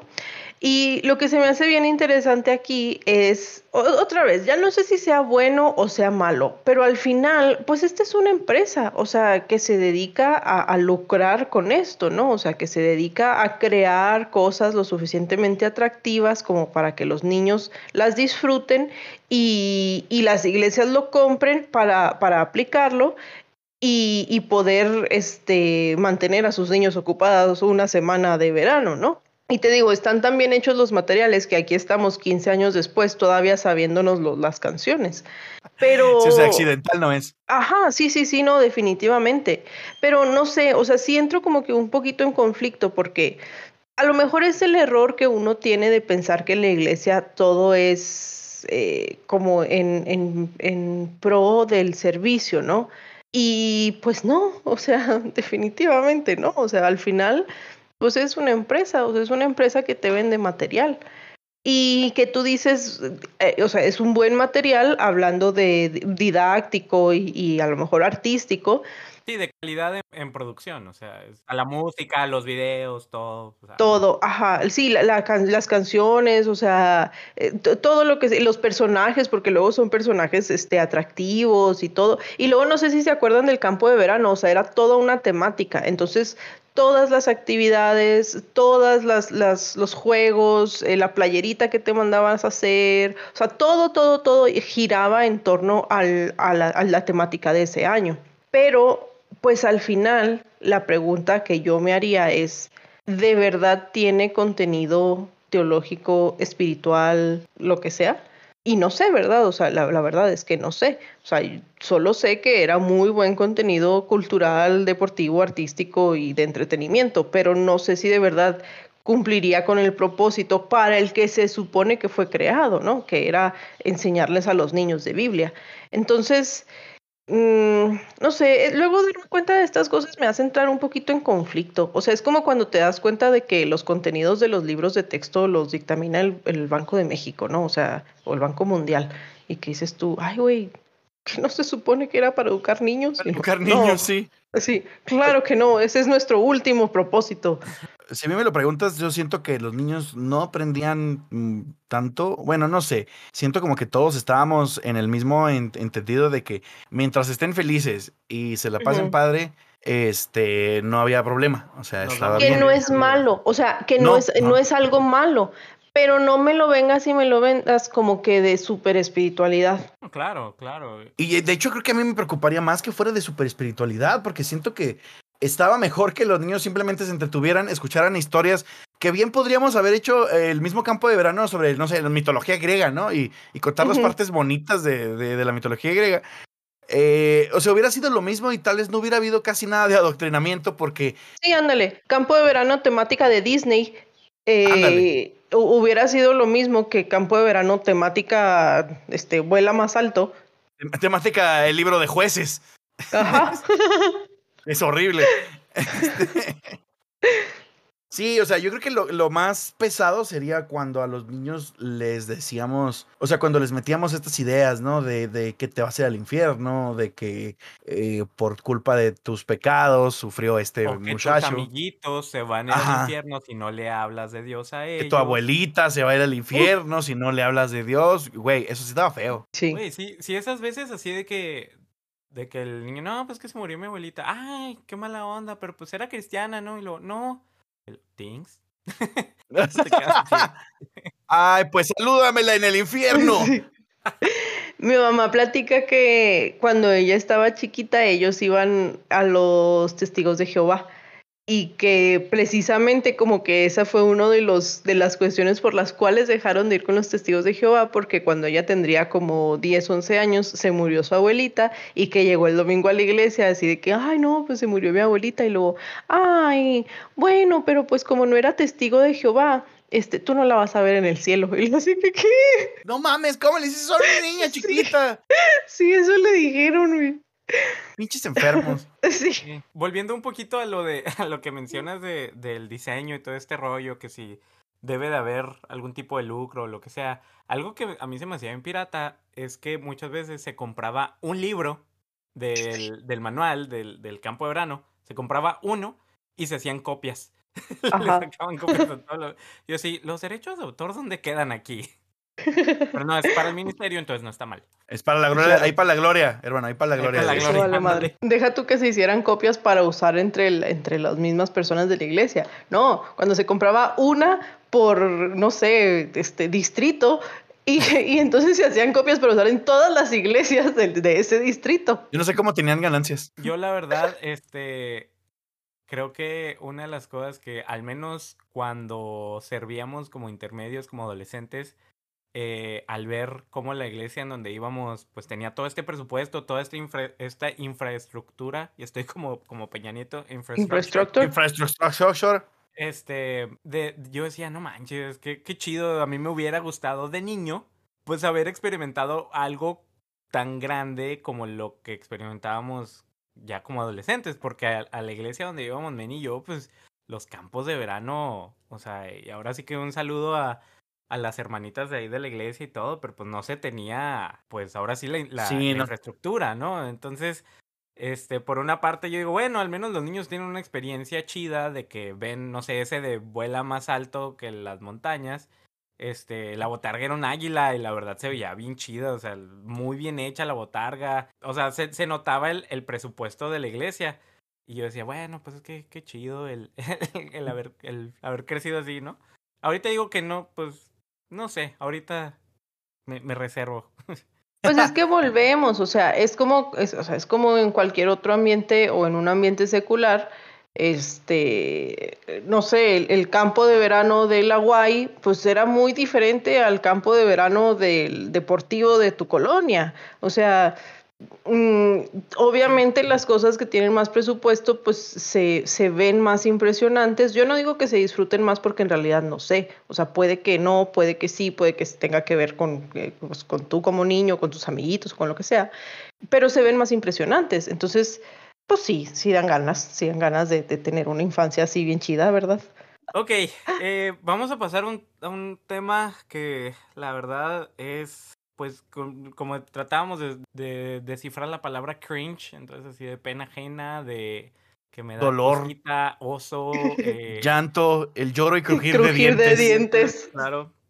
Y para empezar esta, esta pequeña sección, yo voy a contar otra anécdota. Voy a tomarme la, la libertad. Ay, Álvaro, ¿cómo tú tomas libertades de veras? Ay, pues ya ves, soy bien curioso y tomo muchas libertades. Este, hubo un tiempo en el que yo traía la onda de volverme misionero. Este, entonces yo, yo estudié cine y lo que hacía, pues me iba con misioneros a grabar de sus ministerios como para hacer videos promocionales. Entonces, para este video de... uno- Perdón, eras como el camarógrafo de National Geographic. Bueno, fuera. Sí, el, el misionero ahí enfrentando los peligros de, de- de- de Sí. llevar el- la palabra de Dios y Álvaro hacia atrás con unas papitas. Así, así, con la cámara y unos papitos. Sí, el- el Este- misionero acá com- comiendo así una rana, ¿no? Abriendo un, partiendo un coco, un nopal, Oye, si no es Survivor. Total. tomándose su pipí. Pero, ¿a dónde se fue de misiones? No, a Monterrey. Aquí. De hecho, a la sierra de Chihuahua, este, estábamos haciendo un proyecto. eh, de hecho, este proyecto era para un orfanato, para una causa hogar, la cual este, la iglesia donde íbamos, pues, apoyaba. Y era como que el tema de una casa hogar que se iba a abrir en la sierra. Entonces, en este pueblo de la sierra estaba este misionero que al mismo tiempo él este, pues se dedicaba mucho a abrir centros de rehabilitación y, y este tipo de jales, ¿no? No, Muy ya sé qué vas a vato, decir. o sea, entonces, pues yo, yo estoy ahí eh, grabando y todo, y él, él tiene su familia, y el niño le, le enseñaron a predicar, a predicar en un púlpito, en un, en un altar, en la iglesia. Pero pues yo, yo al estar viajando con, con esta familia, porque recuerdo que me quedé como unos 3, 4 días, y vamos en, en la sierra a ver los diferentes centros de rehabilitación, pues el, el trabajo que ha hecho. Entonces pasamos por un retén de soldados y me acuerdo que el niño estaba obsesion obsesionado con los, eh, con los soldados y tenía, tenía unos soldaditos así, pues como esos los, los de juguete, ¿no? Los, los que son todos verdes, como los de Toy Story. Y Eh. así que, eh, soldado de Jesús, soldado de Jesús, y que no sé qué, ¿no? Así jugando el solo. Y luego pasamos por este retén de soldados y el niño desde adentro, este, con el soldadito, le disparaba a un soldado y lo, Jesús te ama, ¡piu! Jesús te ama, ¡piu! Jesús te ama. ¡No Y entonces así de, niño, por favor, vas a hacer que nos maten a todos.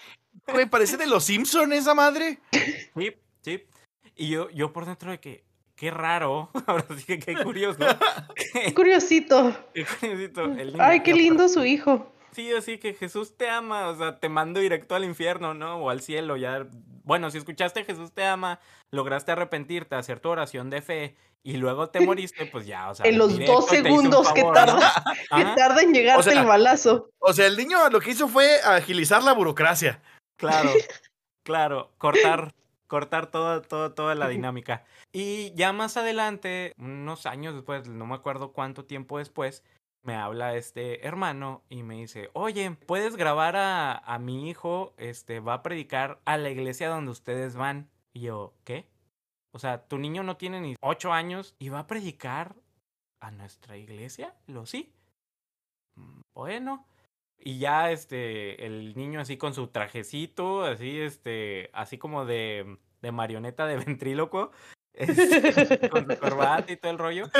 Y el niño empezó a predicar con todas las, eh, ¿cómo se dice? El, pues, Muletillas. expresiones, muletillas, los ademanes de, de, un, de un predicador, eh, pero de un mega predicador, o sea, de un tipo Cash Luna, un tipo Marcos Witt, y así hablando, hermano, y usted tiene, y luego hacía así la rodilla como Luis Miguel. Este, y yo dije, wow, o sea, e- este niño te aseguro que no sabe ni qué pedo está hablando, pero pues así como cuando te creías tortuga ninja, este niño se creía predicador. Este niño se creía Gigi Ávila. Oh, sí, ah, uno de esos, uno de esos. Ah, su Ay, madre, no, qué, qué feo, güey. Los, los niños predicadores yo creo que son el punto más bajo del adoctrinamiento infantil, güey. O sea, que es súper triste. Oye, yo estoy convencida de que puede considerarse abuso infantil. No, pelada. O sea, Explotación. pero, ajá, ándale, pero así como los niños estrella, o sea, como, como los niños cantantes o todo, que sus papás en realidad son los que reciben los beneficios de su estrellato, ¿verdad? Eh, eh, yo, yo creo que así es con los niños predicadores también, o sea, como que mira, se ve chistosito, porque aparte los disfrazan, eso de los trajecitos así de ventrílogo que dices, y luego... Y que, que les queden fit, o sea, igual les quedan igual de grandes. Ajá, como- igual de mal. Ajá. Yo creo, mira, en defensa de los niños predicadores o de los papás de los niños predicadores, yo creo que se lo compran una o dos tallas más grandes para que le siga creando el año que entra. O sea, tal vez hacen eso. Como si nos compraban el uniforme. Sí, sí, sí. Que les Yo lo que creo es que estaban lados. siendo fieles al cosplay. Yo creo sea, que sí. Si el, si el pastor ese famoso usa pantalones cuatro tallas más grandes del que debe, en mi hijo también, ahí va. Por Claro, supuesto. se ve igualito. No, ay, pero, porque aparte, o sea, pues qué chido, ¿verdad? Viene el niño, o sea, imagínate que invitas a un predicador de tamaño normal a la iglesia, pues te traes al... Espera, ¿qué estás insinuando? ¿Estás diciendo que las personas de baja estatura no pueden ser predicadores? No, no, solo digo que no son niños. ¿O Michael Jordan? Espera, ¿qué es tamaño, no- qué es tamaño ¿Qué es normal? tamaño normal? Uno, 1.75 en México. sí. Solo esos predicadores aceptamos, gracias. Ay, Imagínate que invitas a un predicador adulto, pues te traes al adulto y ya, si me explico, o sea, te traes al predicador, le pagas su, su vuelo, lo que sea, o si anda de gira, pues le pagas el hotel en tu ciudad y ya, no, pues predica su ofrenda de amor como toda la vida y vámonos a la siguiente. Pero si te traes a un niño predicador, o sea, tienes que considerar que vas a pagar las vacaciones familiares, ¿sí sabes? O sea, porque no viene el niño solo, evidentemente, y mm, casi nunca viene con solo uno de sus papás, o sea, vienen todos. Ahora, si son, si tiene más hijos o tiene más hermanos, pues, pues tampoco es como que los vayan a dejar, entonces se los traen a todos. Entonces ya te tuviste que traer a una familia de mínimo tres personas para que el niño venga a mover sus manitas y diga lo mismo que puedes encontrar en cualquier predicación del hermano Álvaro en cualquiera de nuestros capítulos anteriores, Que el niño te explique por qué la psicología es del diablo. por ejemplo. Sí, ¿no? Y ahora, yo sé que no todo mundo ha tenido el privilegio, el privilegio de escuchar a un niño predicador. Y por eso Ay. les tenemos una pequeña sorpresa. Ay, hace mucho que no hacíamos esto, pero eh, eh, por eh, sí, en aras de que el, el punto quede claro y de, de, no sé, de echar más veneno, vamos a someternos todos juntos a este horrible cosa. Sí, no lo habíamos hecho por nuestra salud mental, pero ya sanamos lo suficiente como para volver a, a esto. Hagamos cuenta que estás en, eh, en un lugar que- al- en el cual tú te has reunido con la gente para, para predicar. Yo te pido que te pares y le prediques aquí a la gente que está en el estudio. A ver, ¿cómo lo harías? Veamos. A ver, vamos. Un minuto, dos minutos, yo te interrumpo en un momento. Gracias, muchas gracias. Yo sé que esta es una oportunidad que Dios me brinda a mí para compartirles el mensaje de Dios a todos ustedes que me están viendo y escuchando a través de este canal televisivo de Pe a Pa. ¿Sabe, amigo, padre, familia, joven, niño, anciano? atravesamos nosotros los latinos, americanos y europeos por una situación muy difícil, una situación de caos, confusión, miseria, degradación de los principios morales, hogares destruidos por el divorcio, jóvenes muertos en sus aspiraciones de ser algo en la vida por causa del alcohol y la droga, jovencitas que por la miseria y la necesidad venden sus cuerpos por unos cuantos pesos o por unos cuantos dólares americanos. Niños tirados por las calles mendigando un pan a causa de la miseria y de la irresponsabilidad de los padres. Afirmo hoy, ¿acaso esta no es la realidad de nuestros pueblos, de nuestro país en la actualidad? Necesitamos en verdad Jesús como la alternativa del cambio para nuestros pueblos. Necesitamos que la gente tenga Jesús en el corazón y no una religión. Necesitamos que los gobernantes tengan como consejeros a Jesús y no al diablo. Bien. Necesitamos que las Bien. televisoras proyecten programas educativos y no basura, que Muy muchas de bien. las veces pervierte la mente de los niños. Perfecto. por favor, déjeme, déjeme terminar. Ah, ¿quieres déjeme seguir? terminar. ¿Quieren Sí, seguir? bueno, sigue. Bueno, nos dice la Biblia que, bueno, sigo diciendo lo que me, me quedé de, de decir.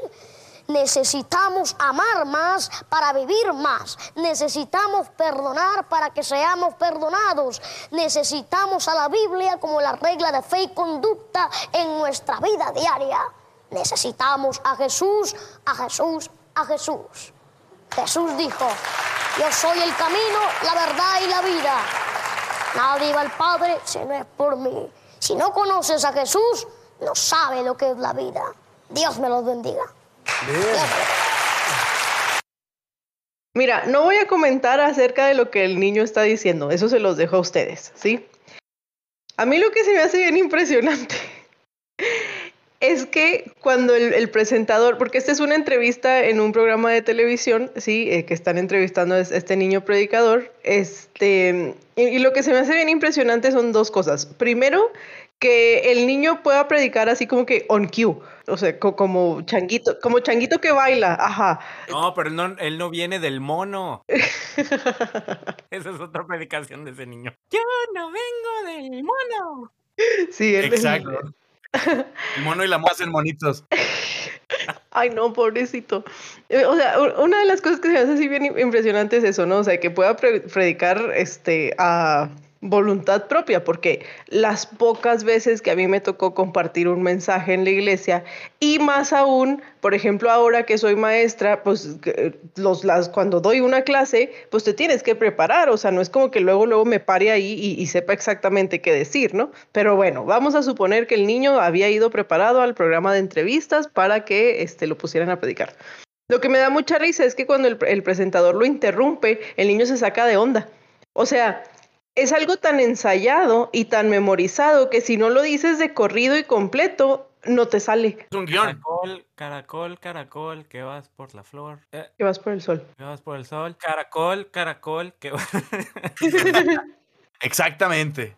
Así, ajá. Claro que a un nivel más arribitivo. Yo lo que quiero comentar nada más es, igual les dejamos el link por ahí de la entrevista completa. A mí lo que me da mucha risa, porque tampoco quiero hablar de lo que el niño dijo, porque la verdad lo que el niño dijo, pues no fue nada. O sea, no dijo así como mensaje genérico. Que las señoras, antes del niño, en ese estudio estaba Chayán. Puedes ver la frustración de todas las mujeres que están en ese estudio porque quitaron a Chayán para traer a un niño que habla de la Biblia. O sea, no, es una un padre, un sacerdote. Sí, güey. O sea, que es como, como este, lo más peligroso que puedes hacer cuando está un niño cerca, pero bueno. Eh, sí, es como, miren, aquí tenemos de invitado a este pequeño corderito. Y nuestro siguiente invitado es este lobo hambriento.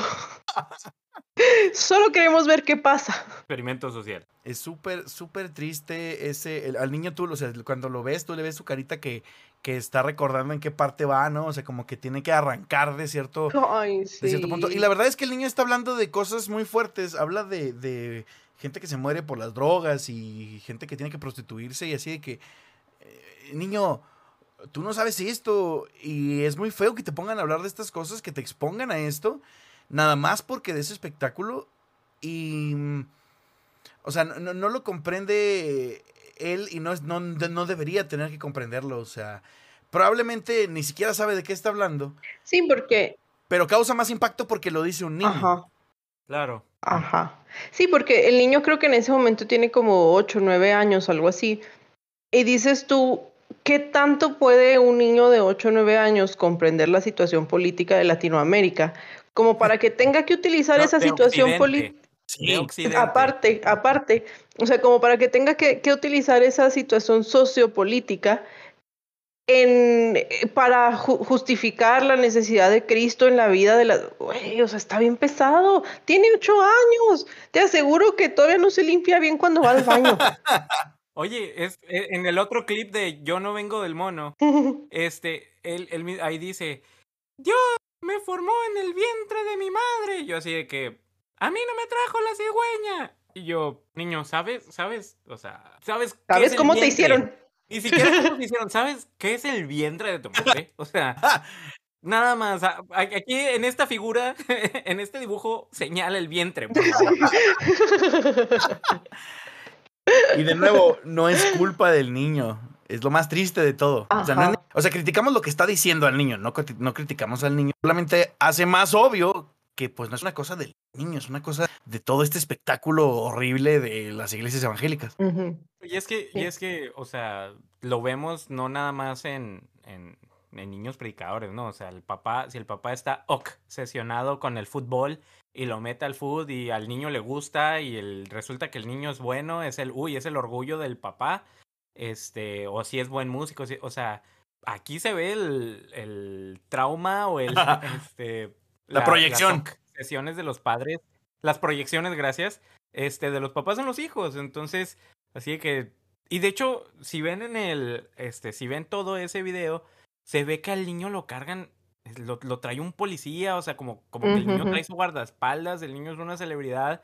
Y, o sea, ¿qué infancia va a tener? O sea, si, si ya estamos diciendo que crecer en la iglesia crea esta, este problema, esta dualidad de soy buen niño y Dios me ama por como soy, pero también soy tan pecador que mandé matar a Jesús. Ahora imagínate este niño diciendo estas cosas, o sea, como dijo Carla, los, los niños estrellas, ¿no? Entonces, ahí, ahí tenemos ejemplos como Lindsay Lohan, Britney Spears, todos estos que, este, que pues... Sí, que si algo nos ha enseñado esto es que nada bueno va a salir, ¿verdad? Ajá.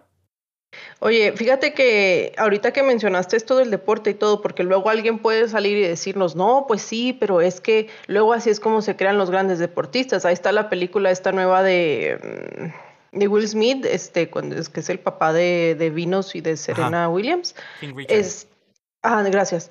Este, mm, o sea, igual hay muchas, eh, o sea, en muchas otras situaciones se puede dar que, que eduques, adoctrines, condiciones a los niños. eh, de acuerdo a lo que quieren los papás. No sé si vieron eh, que anduvo circulando en Twitter hace, hace poquito, como una semana, de unos papás que hicieron a su niño de seis años correr un maratón. Y pues claro que les llovió, ¿no? O sea, de que pues cómo fregados haces que un niño corra un maratón, ¿verdad? Y los papás así que no, es que él, lo quería hacer y pues sí, güey, porque el niño te ve corriendo, quiere correr, pero no sabe en realidad las implicaciones que eso va a tener. Tú sí, o sea, tú sí las conoces. Entonces, em, eh, mira, hablando de, abuso infantil en estos sentidos, eh, hay mil ejemplos. Eh, ahí está Michael Jackson, todo lo que quieras mencionar, ¿no? Pero, pero, la gran diferencia es que en ninguna de las otras este, ¿Instancias? instancias, gracias, en ninguna de las otras instancias pones a los niños a tratar de convencer a gente de que hagan lo mismo que ellos. O sea, ninguno de los niños que hacen deporte desde tan pequeños, que los entrenan y que luego son deportistas de alto rendimiento, olímpicos incluso, etcétera, etcétera, ninguno de esos niños, te aseguro que tú lo ves en la, en la escuela diciéndole a los demás niños que si no hacen deporte tal y como ellos lo hacen, se van a morir por obesos. En los, en los niños estrellas, este, te aseguro que ninguno de los niños estrellas va y le dice a sus amiguitos o lo que sea que si no eh, explotan sus talentos se van a morir pobres. Y los niños predicadores sí andan por el mundo diciendo que si no sigues lo que ellos están haciendo, pues te vas a ir al infierno. Madres. Pues hasta, hasta menos, hasta menos competencia, ¿no? De que no, no, yo corro, tú no, no, tú no corres, tú no te preocupes. menos competencia para mí. Yo acá solo, yo me lo de huevón. Bueno, pues como ya tenemos por costumbre, les pedimos a nuestros cizañeros que nos compartieran un poquito acerca de su experiencia con el adoctrinamiento infantil, si habían asistido a la escuela dominical o si habían participado en algún ministerio, este, y si consideraban inapropiadas pues las cosas que, ahí les enseñaron, ¿no? Y pues tuvimos como siempre una muy buena respuesta de en nuestras redes sociales. Eh, esto fue una dinámica en Instagram y les queremos compartir lo que dicen el resto de los cizañeros.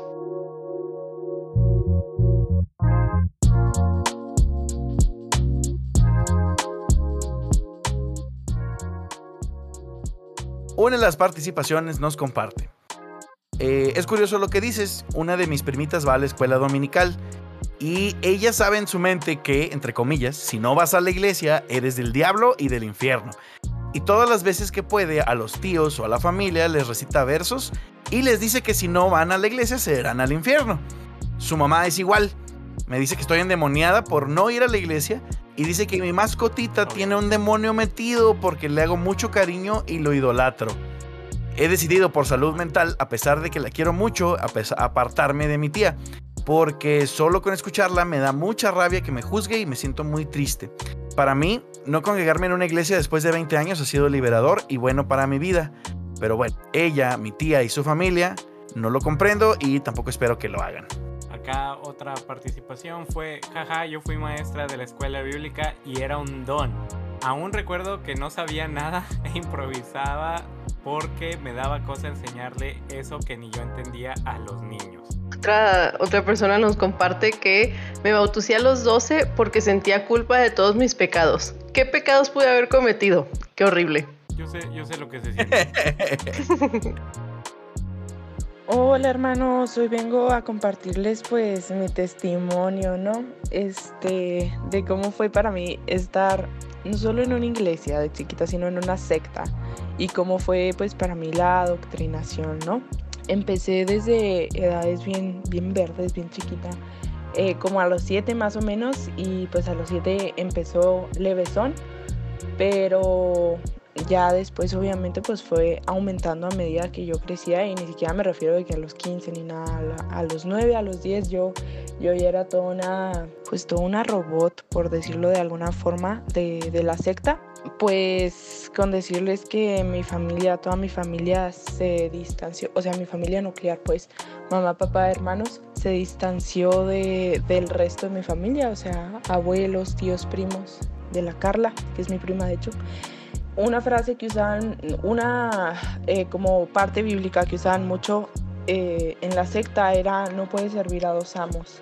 Entonces yo tengo muy presente una vez que una tía me marcó y a esta tía le gusta mucho hacer ejercicio. Es una persona que cuida de su salud y disfruta de jugar tenis, vaya.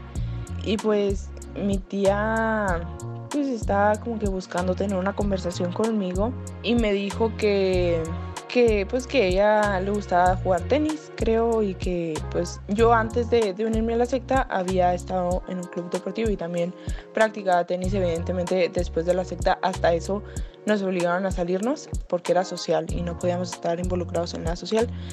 Y pues mi tía me comentó que a ella le gustaría que yo volviera a jugar tenis y le dije que no, porque yo no podía servir a dos amos, porque eventualmente iba terminando iba a terminar amando más a un amo que a otro y pues que eso me iba a mandar al infierno. Entonces no podía jugar tenis porque me iba a ir al infierno, ¿no? Y esa era la doctrina que, con la que yo vivía, ¿no? Con la que yo estaba firme. Y pues sí, se me hace algo súper deprimente, ¿no? Mirar al pasado de, de mi infancia y pensar en todas las cosas que me perdí o que, o que dije, por la adoctrinación que metían a mi cerebro desde tan chiquita, ¿no? Entonces, pues sí, eh, obvio hay mil más historias, pero esa es una que tengo como muy presente de, de lo que viví en la secta. Hola, cizañeros, ¿qué tal? Soy muy fan de vuestro programa. Aquí una cristiana que sigue siendo cristiana que le encanta vuestro programa Creo que, tenéis un humor muy divertido. Se puede ser cristiano y reírse de su propia fe. Uno, eso es lo más grande que hay. Felicito mucho por el programa. Y quería aportar con el tema de que de haber crecido como cristiana en una familia cristiana que ha ido a la iglesia desde pequeñita y a la escuela dominical, me gustaría daros mi, mi, aportación, a ver qué, qué, os parece. Y mm, yo crecí en una, una iglesia muy chiquitita, que el grupito de, niños de la escuela dominical teníamos pues entre mi edad y la edad de mi hermana. O sea, tiene un año más que yo. Año arriba, año abajo, más o menos de la misma edad. Y un poquito la mujer del pastor nos torturó, bueno, me torturó un poquito a mí, ¿vale? Durante la escuela dominical. Sí, sí, sí, tal cual. O sea, mi recuerdo de la escuela dominical era la señora, la mujer del pastor, que le decían pastora, aunque ella pues no había estudiado absolutamente nada, pero pues lo típico que, que, hace una persona que no ha estudiado nada, que no tiene que no, no, sabe cómo educar niños, pues ahí educando en la escuelita dominical, ¿no? Pues la pasaba esta señora eh, pegándome pellizco todo el tiempo para, para, disciplinarme. O sea, mi recuerdo de esta señora es pegarme pellizcos todo el tiempo. Es muy divertido porque pensarlo, porque del grupito, como os digo, de, de niños que estábamos en la escuelita dominical, eh, ninguno sigue la iglesia a día de hoy. Solamente yo, a la que le pegaba pellizquitos y tenía siempre castigada y básicamente le hacía pues eso, un poquito de, abuso como adulto, ¿no? Un poquito, bueno, solo un poquito, ¿no? Y me hace mucha gracia porque soy la única que ha... A ver, yo estuve unos cuantos años fuera de la iglesia, pero después volví y de la iglesia evangélica. Y soy... He estado trabajando como misionera cristiana durante unos cuantos años también de mi vida. A ver, soy joven. No quiero decir quién soy porque mucha gente me conoce. De hecho, escuchará mi voz y me conocerá. Pero siempre recordaré a esta señora eh, que se dedicaba a disciplinarme, pegarme pellizcos todo el tiempo, hiciera lo que hiciera, porque además me, me, comía un poco la cabeza diciéndome lo, lo, mala, lo mala cristiana, niña cristiana que era. Y siempre me comparaba con el resto de niñitas de la escuela dominical, que eran pues lo que debían ser, ¿vale? Eh, me parece que yo no tenía que ser, pero mírame, la única que ha seguido como cristiana dentro de la iglesia y ha trabajado como misionera, los demás pues han salido todos. Me hace mucha gracia el, juicio que hacen de valores ¿no? dentro de, del mundo cristiano, que es totalmente infundado. Aparte, yo me, me dedico a la docencia, soy docente.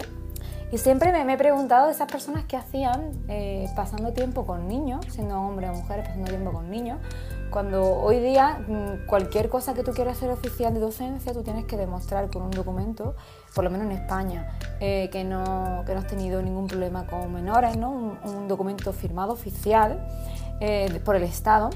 Aparte, mm, pues, pues, tienes que tener pues, unos estudios para, para poder eh, ejercer con niños, ¿no? dar clases, incluso de religión evangélica.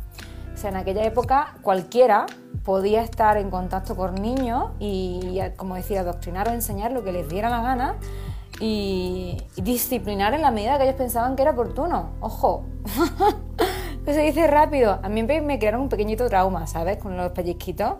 Y a la señora esta pues me cae como una patada a día de hoy, una patada bien. En fin, todos tenemos nuestros traumitas. Seguro que vosotros también. Me hace gracia porque después está la, de, la frase de lo que no te hace más fuerte te mata, porque hay que llegar a ese extremo, ¿no? Pero aquí os lo dejo, muchas felicitaciones por vuestro programa y gracias por sacar a tema de risa, cosas que de verdad muchas veces no la tienen. Un abrazo, gracias por vuestro trabajo.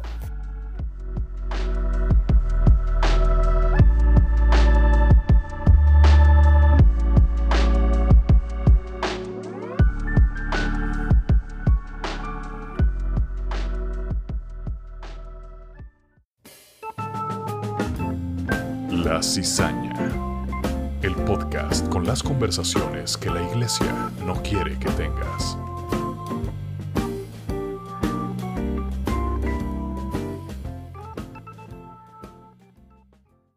Pues fíjate que al final creo que ese es uno de los problemas, ¿no? O sea que independientemente de si crees que te vas a ir al infierno o no, si das pena ajena o cringe o no, pues creo que al final de alguna manera te recortan la infancia por estar este, tratando de controlar lo que se supone que es bueno y que, y que no, ¿verdad? O lo que te va a llevar a la salvación y lo que no.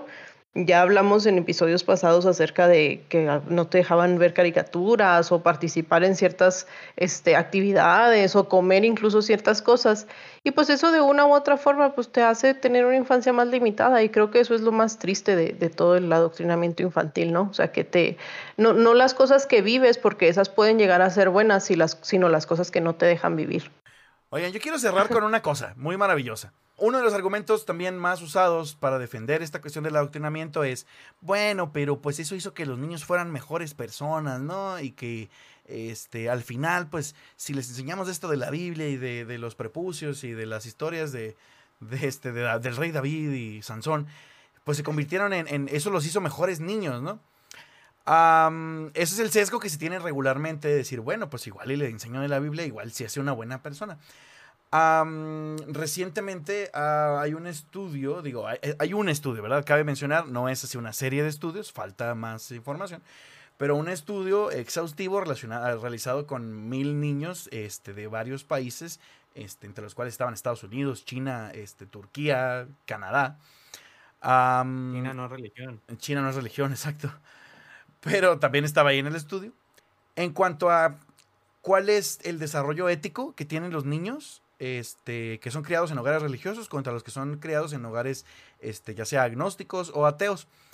Y eh, el ejercicio que se hizo, ah, o sea, les pasamos por ahí el artículo para que lo chequen ustedes también, pero el ejercicio que se hizo mostró que en general los niños criados en hogares religiosos eran menos generosos y eran más propensos a ejercer castigos más fuertes. Entonces, este, en realidad no eran mejores personas ni siquiera. Ay, me encanta. O sea, es así como, tengan, les vengo a destronar todo lo que han creído toda la vida. O sea, y luego también la, conclusión fantástica, que me estás diciendo que al niño que he educado toda la vida de que se va a ir al infierno por pecador, resulta que él, él le gusta ejercer castigos más fuertes y es menos generoso porque no quiere perder lo que tiene. ¿Quién lo hubiera sospechado? ¿Qué? ¿Qué, quién lo hubiera pensado? Sí, es muy, muy maravilloso. Entonces, este. No adoctrinen a los niños, ya déjenlos en paz, por favor. no sirve para no sirve nada. Lo habíamos comentado, lo habíamos comentado en la temporada pasada que este muchos de nosotros pues se lo debemos más bien o más que nada al, al em, a la educación que recibimos en, en, nuestros hogares, ¿no? De parte de nuestros padres, mucho de la, eh, los valores y la moral, pues aunque tal vez sí como que más o menos de la mano con lo de la iglesia, pero pues yo creo que el fundamento o muchas de las, de las formas que, que nos seguimos comportando, pues mucho también tiene que ver con, con la crianza directa de, de nuestros padres. Así que tampoco, eh, si usted, padre, anciano, que me escucha, ya es como el niño. Este, los niños, jóvenes, padres y ancianos. Este, si tiene hijos que son decentes y que, que pues les va bien o... que son buenas personas, vamos, o sea, que son buenas personas. Este, no, no, pues no se desmeriten, este, ustedes tuvieron mucho que ver en lo bueno, lo malo, este, y no le den todo el crédito a la iglesia, porque pues como si nos han seguido escuchando desde el principio o, o nada más recientemente, se pueden dar cuenta que la iglesia causó mucho daño, entonces de las cosas buenas, muchas de esas es gracias a ustedes, padres de familia, ¿cómo no? Sí, y, y, no le den todo el crédito a la iglesia, porque si nos han venido escuchando, pues ya se pueden dar cuenta de que muchas de las cosas malas que somos ¿Qué tal? proviene de ahí. ese crédito sí, eh, honor a quien honor, honor merece. Al César, porque es del César. Amén. Oigan, y pues vamos cerrando este maravilloso episodio en el cual lamentamos la verdad mucho si usted ya estaba acostumbrado a que tuviéramos un invitado. Este, esto es lo que hay. Esperamos que, le, que les haya gustado. La verdad eh, es un episodio que, que, nos divirtió mucho hacer y que ya lo teníamos también, uno de esos, como bien dijo Carlos al principio, que teníamos guardados en el tintero desde hace un buen rato. Pero este, pues hasta ahorita encontramos el, el valor, las tripas y, y no sé, el, el, el amor por poder compartirlo. Entonces, de la misma manera. falta de vergüenza. Exacto. Así que de la misma manera, si ustedes nos quieren compartir sus experiencias, eh, estamos este, muy felices de que así lo hagan. Así que, por favor, Álvaro, dinos cómo nos pueden compartir nuestros escuchas sus experiencias. Todos, todos los cizañeros los invitamos a que nos sigan en nuestras redes sociales como La Cisana Podcast, Facebook, Twitter e Instagram. Eh, también los invitamos a que nos den un rating de estrellitas. Si hay unas cinco estrellitas en a cualquier plataforma donde usted escuche su podcast.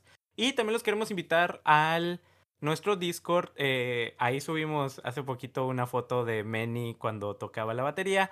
Y pues voy, como lo prometí, voy a estar buscando este video de Manny con los niños en la aventura. Oye, cabrón, todo se trata de exhibirme a mí. Obviamente, a eso venimos.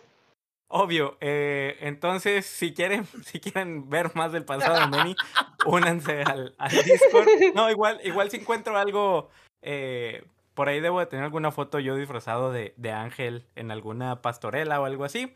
Entonces, únanse a nuestras redes sociales, al Discord, nos la pasamos muy bien, muchos memes, comentarios de los episodios. Muchos de los invitados que tenemos en el programa también están aquí en el, en el Discord por si quisieran hacerles preguntas, lo que sea. Entonces, aquí en las notas del episodio, por si se preguntan cómo llego al Discord, en las notas del episodio lo sabrán. Oigan, y una vez más, este, pues que, que si, si aguantaron el episodio hasta ahorita, qué chido. Eh, sí quiero dejar muy en claro que no, no creo que pensemos, o sea, por lo menos hablo por mí y, espero que estemos en la misma sintonía, que no creo que pensemos que, que el hecho de inculcarle eh, valores religiosos a los niños sea, sea malo, ¿no? O sea, o de que participen en las actividades de la iglesia que, que la iglesia ofrece para los niños sea malo. No, no, no estoy, no estoy diciendo eso. Creo que lo que, lo que mmm, condenamos aquí es que se quiera forzar a que los niños sigan la religión tal y como se la presentamos, ¿sí? Entonces, eh, pues eh, eventualmente los niños van a crecer y tienen que tomar sus propias decisiones. Y es un muy mal argumento de parte de los padres o de los maestros decirles, es que cómo no quieres estar en la iglesia si estás desde que tienes cuatro años. O sea, pues porque las personas crecen, porque evidentemente ya no tenemos cuatro años y podemos tomar nuestras propias decisiones, ¿sí? Entonces, eh, sí, no quiero que luego salgan y digan de que, ay, los de la cizaña están diciendo que el campo de verano es satánico y, bueno, no, al revés, ¿no? que, el campo de verano este, este trauma a los niños, sí. Sí, que el campo de verano trauma a los niños y dice, no, no, no, todas esas actividades como actividad de entretenimiento, eh, incluso de, de educativas, son buenas.